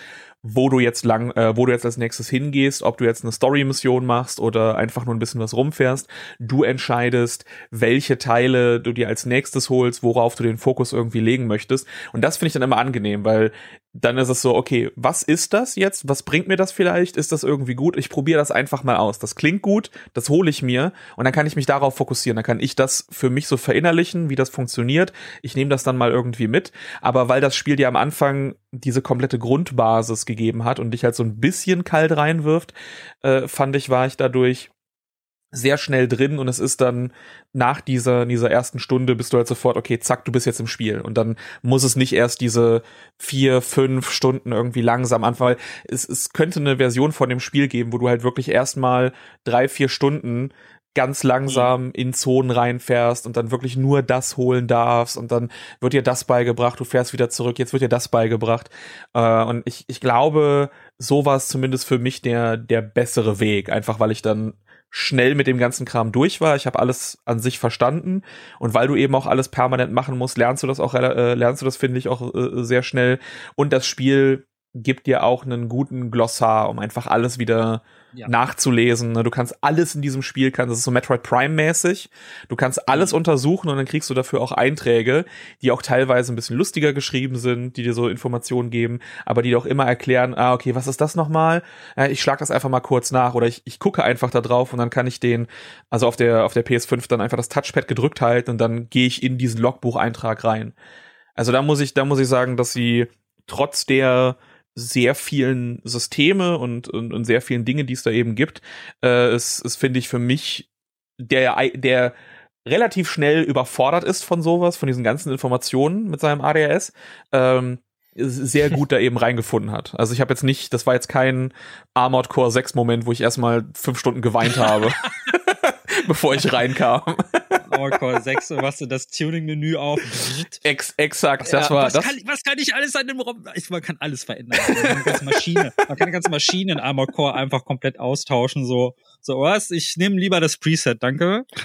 genau, aber da macht Pacific Drive äh, schlägt da eben genau diesen richtigen Bogen. Dass es zwar schon erstmal komplex ist, aber nach einer Stunde, wie gesagt, bist du drin. Mir ging es am Anfang aus so. Ich war auch erstmal so ein bisschen überfordert, ob der Möglichkeiten. Aber danach äh, vom Mindset, das haben wir jetzt gerade schon mehrfach ausgeführt, dann ist man einfach drin und alles weitere ja. wächst organisch mit dir und deinen Aufgaben mit. Und das ist der Vorteil, dass du, das alles weitere ist dann logisch im Universum und du sagst, ja klar, natürlich will ich jetzt diese, diesen Dachträger haben und da bastel ich mir auch oben so ein paar Lichter oben drauf. Ist ja völlig klar. Das mache ich jetzt. Und das sind dann so Dinge, die äh, sehr gut funktionieren und dir dann auch einfach weiter immer den, den Zugang und die Liebe zu diesem Auto ermöglichen und allem, was sie dann damit machen. Und das ist, das ist, das ist schon sehr, sehr gut. Ich habe eigentlich nur wenig Wünsche, wenn ich jetzt so drüber nachdenke. Also ich glaube, man hört raus, dass, dass es vorbehaltlos empfehlen, dass wir es eigentlich vorbehaltlos empfehlen, zumindest mal ja. ausprobieren. Also klar, Lernkurve ist am Anfang ein bisschen, aber zumindest mal testen. Also wir sind drei, glaube ich, begeistert. Und wenn ich jetzt drüber nachdenke, was ich mir noch wünsche, dann eigentlich wenig. Ähm, ich finde richtig gut, dass es so Zugangs äh, Zugänglichkeitsoptionen gibt in den Optionen äh, selber. Also es gibt so ein Menü, da kannst du zum Beispiel den Sturm ausstellen, äh, wenn dir der zu stressig ist. Also wenn es Leute gibt, die es gibt ja Menschen, die wirklich extreme Weg Wegfindungsschwierigkeiten haben und die ähm, sollen auch eine Chance bekommen, dieses Spiel zu spielen und man muss eine gute Orientierung haben, um diesen, um das Portal am Ende auch zu treffen. Also bevor man aus so einer Zone rauskommt, muss man in dieses Portal reinfahren. Und äh, das kann man ausstellen. Was man auch ausstellen kann, ist das mit dem mit dem Echtzeit. Also wenn äh, ich finde es geil, dass es Echtzeit ist, genau wie Björn, äh, dass man die ganze Zeit aktiv sein muss. Aber ähm, man kann auch in den Optionen kann man es auch einstellen, dass es pausiert in den Menüs, wenn einem das zu stressig ist. Das geht. Und das Einzige, was ich mir noch wünsche, ist, dass man das HUD ausstellen kann, weil jetzt habe ich die Steuerung so drin, dass ich mir einbilde, dass ich glaube ich das allermeiste auch so kann, weil dann wäre die Immersion für mich ein bisschen größer. Mich stören so nicht diegetische HUD-Elemente so, dass immer so dass äh, die Sachen angezeigt werden, hätte ich lieber ein extra Menü für. Und dann so ein Ding, ähm, ich hätte echt gerne native VR-Unterstützung für dieses Spiel. ja, ähm, es ist, also auf dem PC kann man es inoffiziell mit VR spielen, weil das ist ein Unreal-Titel und es gibt so eine Mod, äh, die Unreal Engine VR-Mod, da kannst du ähm, Unreal-Spiele, die haben halt eine fest, äh, eine weitestgehend feste Dateistruktur und deswegen kann dieser Mod in die allermeisten Unreal-Spiele so rein und dir dann halt diese Sachen ermöglichen. Ähm, und ich hätte das gerne nativ von der Entwicklerin noch so ein bisschen rundgeschliffen, weil natürlich durch den Mod ein paar Sachen ein bisschen wonky aussehen. Ey, aber wenn ich mir vorstelle, da, ich habe es noch nicht ausprobiert, weil ich die, auch die PS5-Version habe, aber wenn ich, wenn ich mir vorstelle, in diesem Auto zu sitzen und das ja. alles in VR zu sehen und dann mich umzuschauen und dann auch wirklich die ne, Handbremse und so, äh, Quatsch, äh, Parkstellung und sowas einziehen, das Ganze, dieses mittendrin-Gefühl, ich würde das, ich glaube, das würde ziemlich gut funktionieren. Und in den Chaos-Momenten äh, bricht man dann einfach weinend auf dem Boden zusammen, wenn das Auto den, den Hang runterrollt, weil man die Handbremse vergessen hat. Ja, genau. Das. Aber ja, das also sehe ich auch als als ganz ganz krassen Titel, der also spätestens wahrscheinlich durch Fans äh, wird das wird das mit Sicherheit zumindest am PC äh, schön reingemoddet werden, nehme ich an. Aber ja, das, das bietet sich an, wie bei vielen First-Person-Spielen würde man sagen, okay, eine VR-Option würde das, äh, das immersive Gefühl noch, noch krasser machen. Ähm, ich habe eigentlich keine großartigen Kritikpunkte. Für mich war das ein absoluter Vibe, in dem ich mich gerne gesuhlt habe. Äh, ich hätte gerne noch ein paar mehr Tracks fürs Radio gehabt, wenn ich ehrlich bin, da, mhm. aber das, das verstehe ich natürlich mit Lizenzkosten und Co. Das ist, das ist immer so eine, so eine Sache. Ähm, und auch Lizenzsongs. Und es gibt da auch einen Streamer-Modus, also für diejenigen, die das Spiel streamen möchten, da kann man dann quasi auf lizenzfreie Titel umstellen. Aber da hätte ich mir gerne noch ein bisschen mehr Vielfalt gewünscht. Aber das ist einfach so eine persönliche Präferenz und eigentlich auch eine Quatschkritik, die keine ist in dem Sinne. Das heißt für mich äh, auch da große Empfehlung, vor allem eigentlich für, für so Roguelike Agnostiker. Ähm, ein sehr, sehr, sehr, sehr spielenswerter Titel. Also eigentlich auch der, der das Spiel hat, macht alles so Dinge, die ich eigentlich nicht so toll finde. Ich bin zum Beispiel auch kein großer Freund des, des Rennspielgenres. Also ich spiele die schon mal, aber dann schläft sich das bei mir meistens so auf die Forza Horizons mal runter. Simulationen finde ich auch eher anstrengend. Äh, das heißt, alles an dem Titel hätte mich eigentlich abschrecken müssen, außer der, der Horrorfaktor. Aber er hat mich dann in all seinen Bestandteilen so sehr begeistern können, trotz aller, ja nicht unbedingt Erwartungen, aber trotz aller Widrigkeiten. Dementsprechend ähm, ich habe eigentlich überhaupt keine Kritikpunkte, wenn ich ehrlich bin. Ich bin vollends begeistert und würde das auch jedem äh, zumindest mal zum Testen an die Hand geben, äh, weil das doch was sehr, sehr Besonderes ist aktuell. Ich, ich glaube, bei mir ist es höchstens, aber ich weiß nicht, ob sich das lösen lässt, wahrscheinlich die Steuerungslimitierung von einem Gamepad. Also wo ich das Gefühl mhm. habe, dass das Spiel wurde für den PC gemacht, wurde auf, auf Maus und Tastatur zuerst entwickelt und dann eben versucht, gleichzeitig noch die ganze Zeit eben auch für, für ein Gamepad spielbar zu machen. Ähm, aber das ist auch eine Sache, wo man sich dann relativ schnell eigentlich mit anfreundet und ich jetzt nicht irgendwie Probleme hatte, damit, damit klarzukommen. Und ansonsten kann ich da ehrlich gesagt auch nicht so, so halt höchstens Kleinigkeiten oder so, dass mal hier und da so ein bisschen was von der, von der Bedienung nicht dann so funktioniert, wie ich es irgendwie gerne, gerne hätte, haben möchte. Ähm, aber nee, also das, das ist durchweg so hervorragend, so clever designt, auch in der, der Art und Weise, wie es sich eben, eben erzählt und was es da drin macht. Also, ja, also, äh, Pacific Drive auch, auch für mich eine, eine völlige Empfehlung. Also ich meine, es ist ja auch mal schön, dass wir, nachdem wir bei, bei anderen Titeln so einem Banker oder so letztes Jahr so auseinandergegangen sind, dass es dann hier, hier ein Spiel gibt, wo wir einfach da sitzen und sagen, also ja, also das falls irgendwas davon, was wir jetzt besprochen haben, interessant klang, falls man sich das Gameplay-Material ansieht oder eben auch so ein Trailer und sagt, yo, das interessiert mich, dann ist es auch, packt's auf die Wunschliste, holt's euch direkt, wenn ihr gerade, ich weiß, es ist volle Zeit von, von Spielen, 5000 große Titel kommen raus, gerade Fans von irgendwelchen RPGs haben gerade mehr als genug zu spielen, aber packt's euch zumindest auf eine Wunschliste, wenn ihr zwischendurch Zeit habt. Das ist auch ein hervorragendes Spiel, finde ich, was man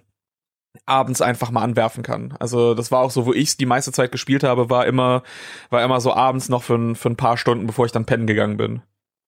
Ja. Und wenn ihr, wenn ihr Retail-Sammler seid, im April kommt eine Retail-Version von dem Spiel. Oh! Ja, ja, ja. äh, also für das Deluxe-Edition, ich habe jetzt keine Ahnung, äh, auf den Bildern sieht so aus, als wären da jetzt nur so ein paar Postkarten drin, das ist ja auch egal. Aber die ähm, es kommt, kostet 40 Euro, ein kleines bisschen mehr als die digitale Version, aber ich glaube, diesen Aufpreis zahlt man gerne, wenn man Retail haben will.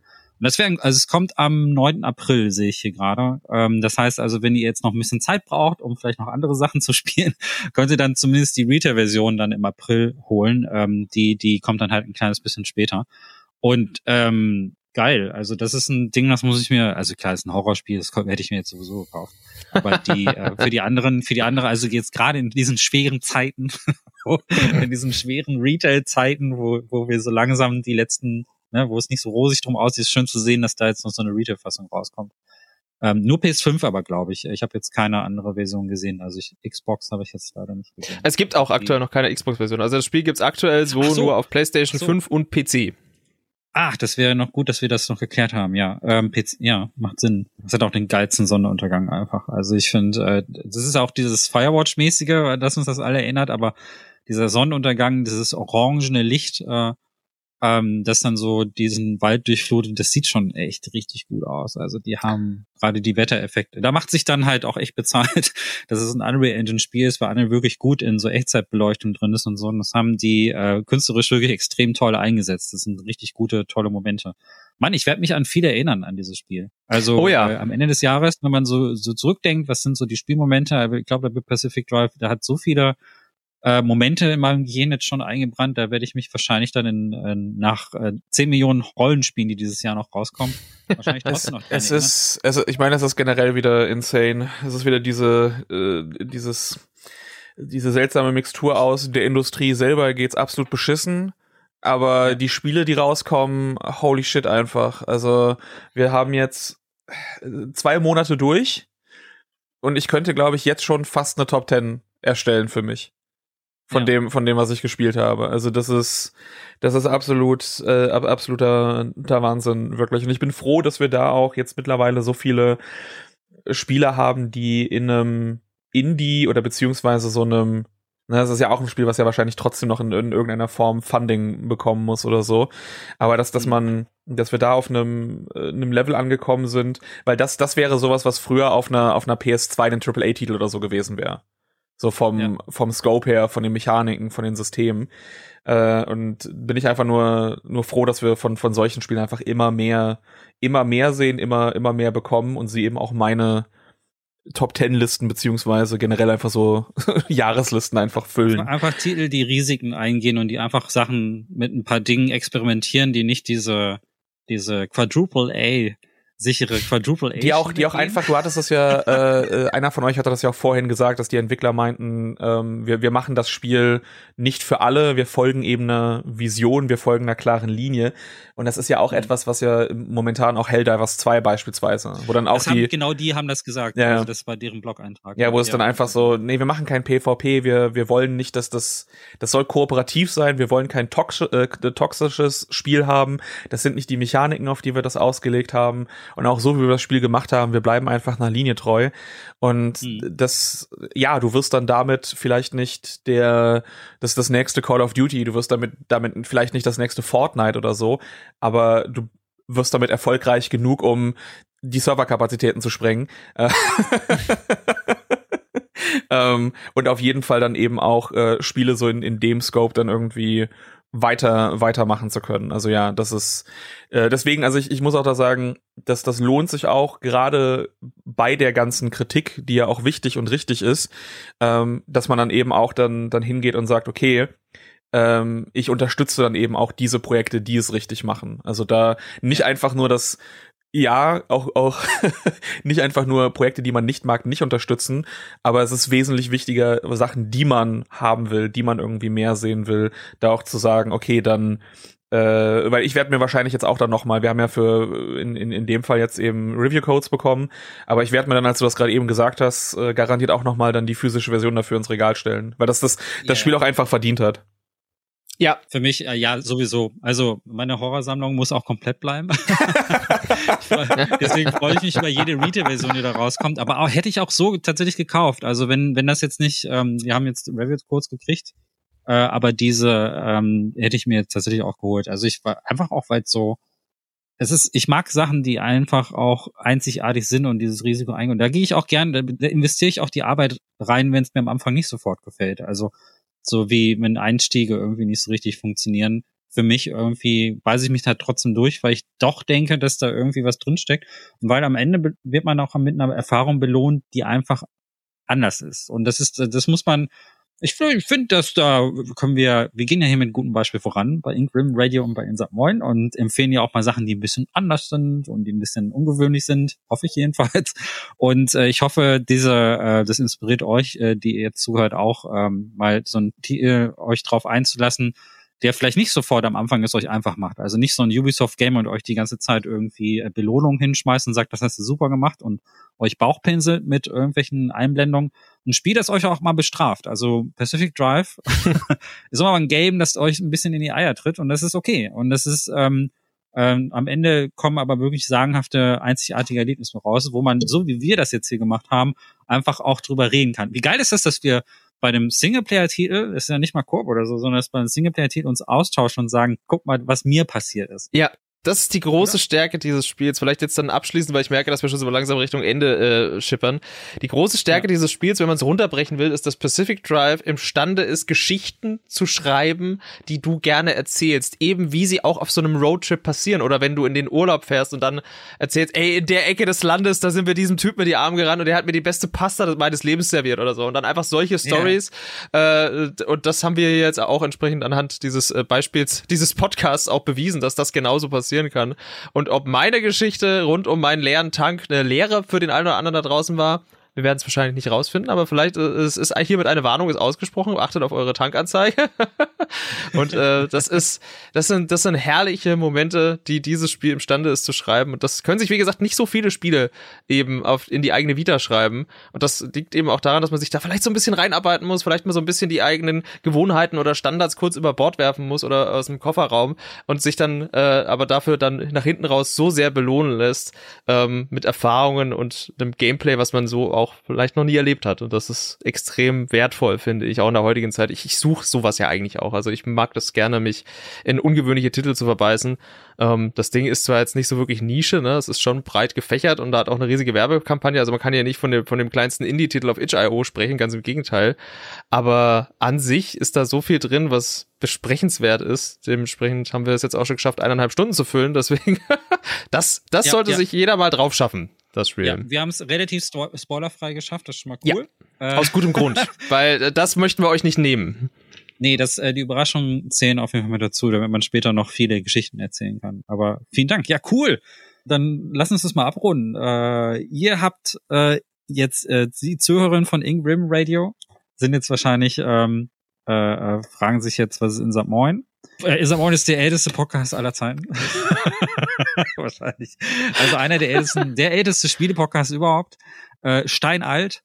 Ja, aus der Urzeit, aus der Ursuppe der Podcast entstanden und äh, den gibt's seit über zehn Jahren, glaube ich, oder so. Ich, ich vergesse das mittlerweile schon. Man spricht auch schon von einer Anomalie. Ja, In- Insert Moin ist älter als die Zeit. Ja, genau. Es ist eine Anomalie in der in der ganzen Podcast-Welt. Genau. Das erste, was aus der ähm, ja, Ursuppe kam, war Manu mit seinem Mikrofon. mit seinem Mikrofon, mit seinem Mikrofon kam er da raus. Schön. Ja, das, äh, das Bild passt ja sogar aus der Podcast-Ursuppe. Jedenfalls ähm, findet ihr, wenn ihr Bock habt, von mir zu hören und auch von meinen Kolleginnen Manu, Nina, Anne und dem Michi, dann äh, könnt ihr das kostenfrei jeden Sonntag machen. Da machen wir den sogenannten Brunch. Das ist so ein Frühstücksding, wo wir so über die Themen der Woche reden und auch über das quatschen, was wir so gespielt haben und so. Also so ein bisschen gewöhnlicher Plausch. Ähm, so eine Art Wochenzusammenfassung, die ist jeden Sonntag kostenlos. Da könnt ihr reinhören. Und es gibt natürlich eine Patreon ähm, dazu, da könnt ihr dann innerhalb der Woche dann noch weitere Folgen abgreifen, die dann speziell auf ein Solo-Thema eingehen. Also der Bunch reißt diese Themen meistens immer nur so an und wir gehen dann aber im Detail ähm, innerhalb der Woche ein. Das sind dann quasi dann die Folgen, die hinter der Paywall sitzen. Ja, und ähm, wie ihr vielleicht bemerkt habt, äh, sind Horrorspiele mein Ding. deswegen sitze ich ja auch ganz gerne mit den beiden anderen Jungs und äh, deswegen gebe ich mal zu euch rüber. Wenn ihr ähm, mehr über Horrorspiele erfahren sollt, dann solltet ihr bei Incrim Radio reinhören. Äh, Vielen Dank. Dann äh, knüpfe ich mich da jetzt äh, direkt mal an an die an die eigene Werbung. Erstmal vielen Dank äh, natürlich, dass wir hier mal wieder eine gemeinsame Folge bestreiten dürfen. Das ist wunder wunderschön. Und ja, wenn euch das gefallen hat, also ihr Lust habt über Pacific Drive und noch viele andere Horrorspiele und seien sie noch so nischig, noch so groß, die kleinen, die großen, die vielfältigen, AAA, Indie, wir besprechen sie alle. Aber hauptsächlich Horrortitel, das gibt's bei uns ähm, in Fülle. Also da ist ein ganzer Feed nur mit Horrorspielen, der auf euch wartet. Wenn ihr Lust habt, damit reinzuhören, da hört ihr dann mich und meinen geschätzten Kollegen, den Björn und auch den Micha sehr häufig, weil er ist unser Stammgast tatsächlich. Er ist der, der Gast, äh, der, der aktuell die Pole Position hält mit den meisten Folgen. Ähm, das ist auch sehr schön und das mögen wir. Äh, dementsprechend auch da immer wieder gern gesehen. Also wenn ihr da Lust habt, dann kommt da gerne mal vorbei. Wir freuen uns. Ja, ihr, wie ist euer Veröffentlichungszyklus noch? Vielleicht noch für die Insel? In der, in der Regel alle zwei Wochen. Also wir veröffentlichen in der Regel immer zum Montag alle zwei Wochen. Manchmal auch wild, je nachdem, was halt gerade so reingerätscht. Wenn das Jahr, so wie letztes Jahr, recht voll ist mit Hochkarätern, dann nehmen wir uns natürlich auch die Freiheit, äh, die Schlagzahl mal zu erhöhen. Ansonsten in der Woche dazwischen, wir haben auch ein Steady, äh, wo man da, uns da unterstützen kann. Da geht's auch um Horror, aber dann tatsächlich um Filme, Serien, Mangas. Wir haben zuletzt einen Resident Evil Buchclub gegründet bei uns auf Steady. Wir besprechen die Resident Evil Romane. Ein Resident Evil Buchclub. Ja. Das hat auch noch keiner gemacht, ne? Shut the front door. What? Ja, es gibt, es gibt Resident Evil Romane, die sind in den USA 1998 bis, bis Mitte 2000 erschienen. Bei uns ging die auch so 2000 gelesen, los. tatsächlich. Ja, äh, genau, den haben wir jetzt schon ja. besprochen. Und das, das ist ein Ziel. Unsere ja. Äh, Steady-Unterstützer haben das erreicht und haben uns das ermöglicht, den Quatsch. Und jetzt ziehen wir das gemeinsam durch und das ist herrlich. Und die Leute kaufen sich die Bücher. Also seid schnell. Ja. Medimobs und Co. werden gerade leer gekauft von unseren Hörern. und äh, wir lesen das gemeinsam auf Discord und dann äh, gibt's immer einen Podcast, wo Björn und ich uns austauschen und, und uns fragen, ist das, ist das schon Quatsch oder äh, darf das bleiben? Wie viele Bücher gibt's denn? Wie viele, wie viele äh, du hattest, du hattest sieben, die von äh, von S.D. Perry geschrieben wurden. Das waren damals die, ne, die so eine an an sich zusammenhängende Geschichte auch erzählen. Da werden dann fünf Spiele nacherzählt und noch zwei ja. eigene Geschichten. Und danach gab es dann noch in äh, Japan verschiedene Romane, die entstanden sind, die dann teilweise auch nur ins Deutsche übersetzt wurden. Also du hast von manchen von diesen Büchern ja. hast du nur eine japanische und nur eine deutsche Übersetzung. Die sind auf Englisch dann dann nie irgendwie erschienen und davon gibt's auch noch mal so, glaube ich, drei, vier oder so, die noch mal da dazugekommen sind über die die Jahre. Und die sind die alle sind die alle Kanon? Nee, das, also die, das äh, die SD Perry nee. Bücher machen, das besprechen wir auch in der, äh, in der ersten Buchclub-Folge, die machen so eine, so, so eine Art Paralleluniversum so ein bisschen auf. Das ist so ein bisschen wie die, wie die Remake-Spiele auch eine, ja. ne, erzählen noch mal das Gleiche, aber ein bisschen anders. So, das ist noch mal so ein, so ein separater Kanon. So, die Bücher erklären dir zum Beispiel, warum Jill den äh, so gut im Lockpicking ist, weil nämlich ihr Vater Dick Valentine, der im Knast sitzt, Dick. Der größte der Meisterdieb aller Zeiten ist. Der, ist. der ist der größte Meisterdieb und der hat ihr das eben beigebracht. heißt der wirklich Dick Valentine? Ja, der heißt der Dick, heißt Valentine. Dick Valentine. I shit you not. ah ja, also auf jeden Fall, so ein Quatsch besprechen wir bei uns auf Steady. Äh, da, da gibt's oh quasi nochmal einfach, einfach herrlich, herrlichen Chaos, ja. Das, äh, das ist sehr schön. Dick Valentine, Entschuldigung. Oh nein, das ja. hätte man nicht wählen können. es, ist, es, ist schon, es ist schon was ganz Besonderes, diese Bücher, weil die zu einer Zeit geschrieben wurden, als dieser Kanon einfach noch nicht so oh. fix war. Ich meine, 98, da gab es zwei Spiele von Resident oh. Evil und Capcom hat einfach nur gesagt, geil, wir haben hier eine IP, wir wollen mehr Geld machen, schreibt mal Bücher. Und das hat äh, sehr, für sehr viele kreative Freiheiten und Stilblüten gesorgt, die aber geil sind. Das ist eine geile Art von, von Fanfiction, um es mal so zu formulieren. Äh, herrlich. Naja, gut. Valentine, der Schlüssel. oh nein. Okay. Oh, großartig, großartig. Das hat mich jetzt gebrochen. Vielen Dank. Oh. Dann wünsche ich euch und den Zuhörern wünschen wir allen natürlich noch ähm, einen schönen Tag und so weiter. Und äh, hört rein bei Inbring Radio und äh, natürlich auch bei Insert Moin, wenn ihr jetzt gerade von Inbring. Jawohl, macht das, macht das. Die, die zwei besten Podcasts mit I. Bitte, bitte hören Sie das. Das sind die Silben, die uns verbinden. Dann noch einen schönen Tag. Bis dann. Tschüss. Ciao. Tschüss.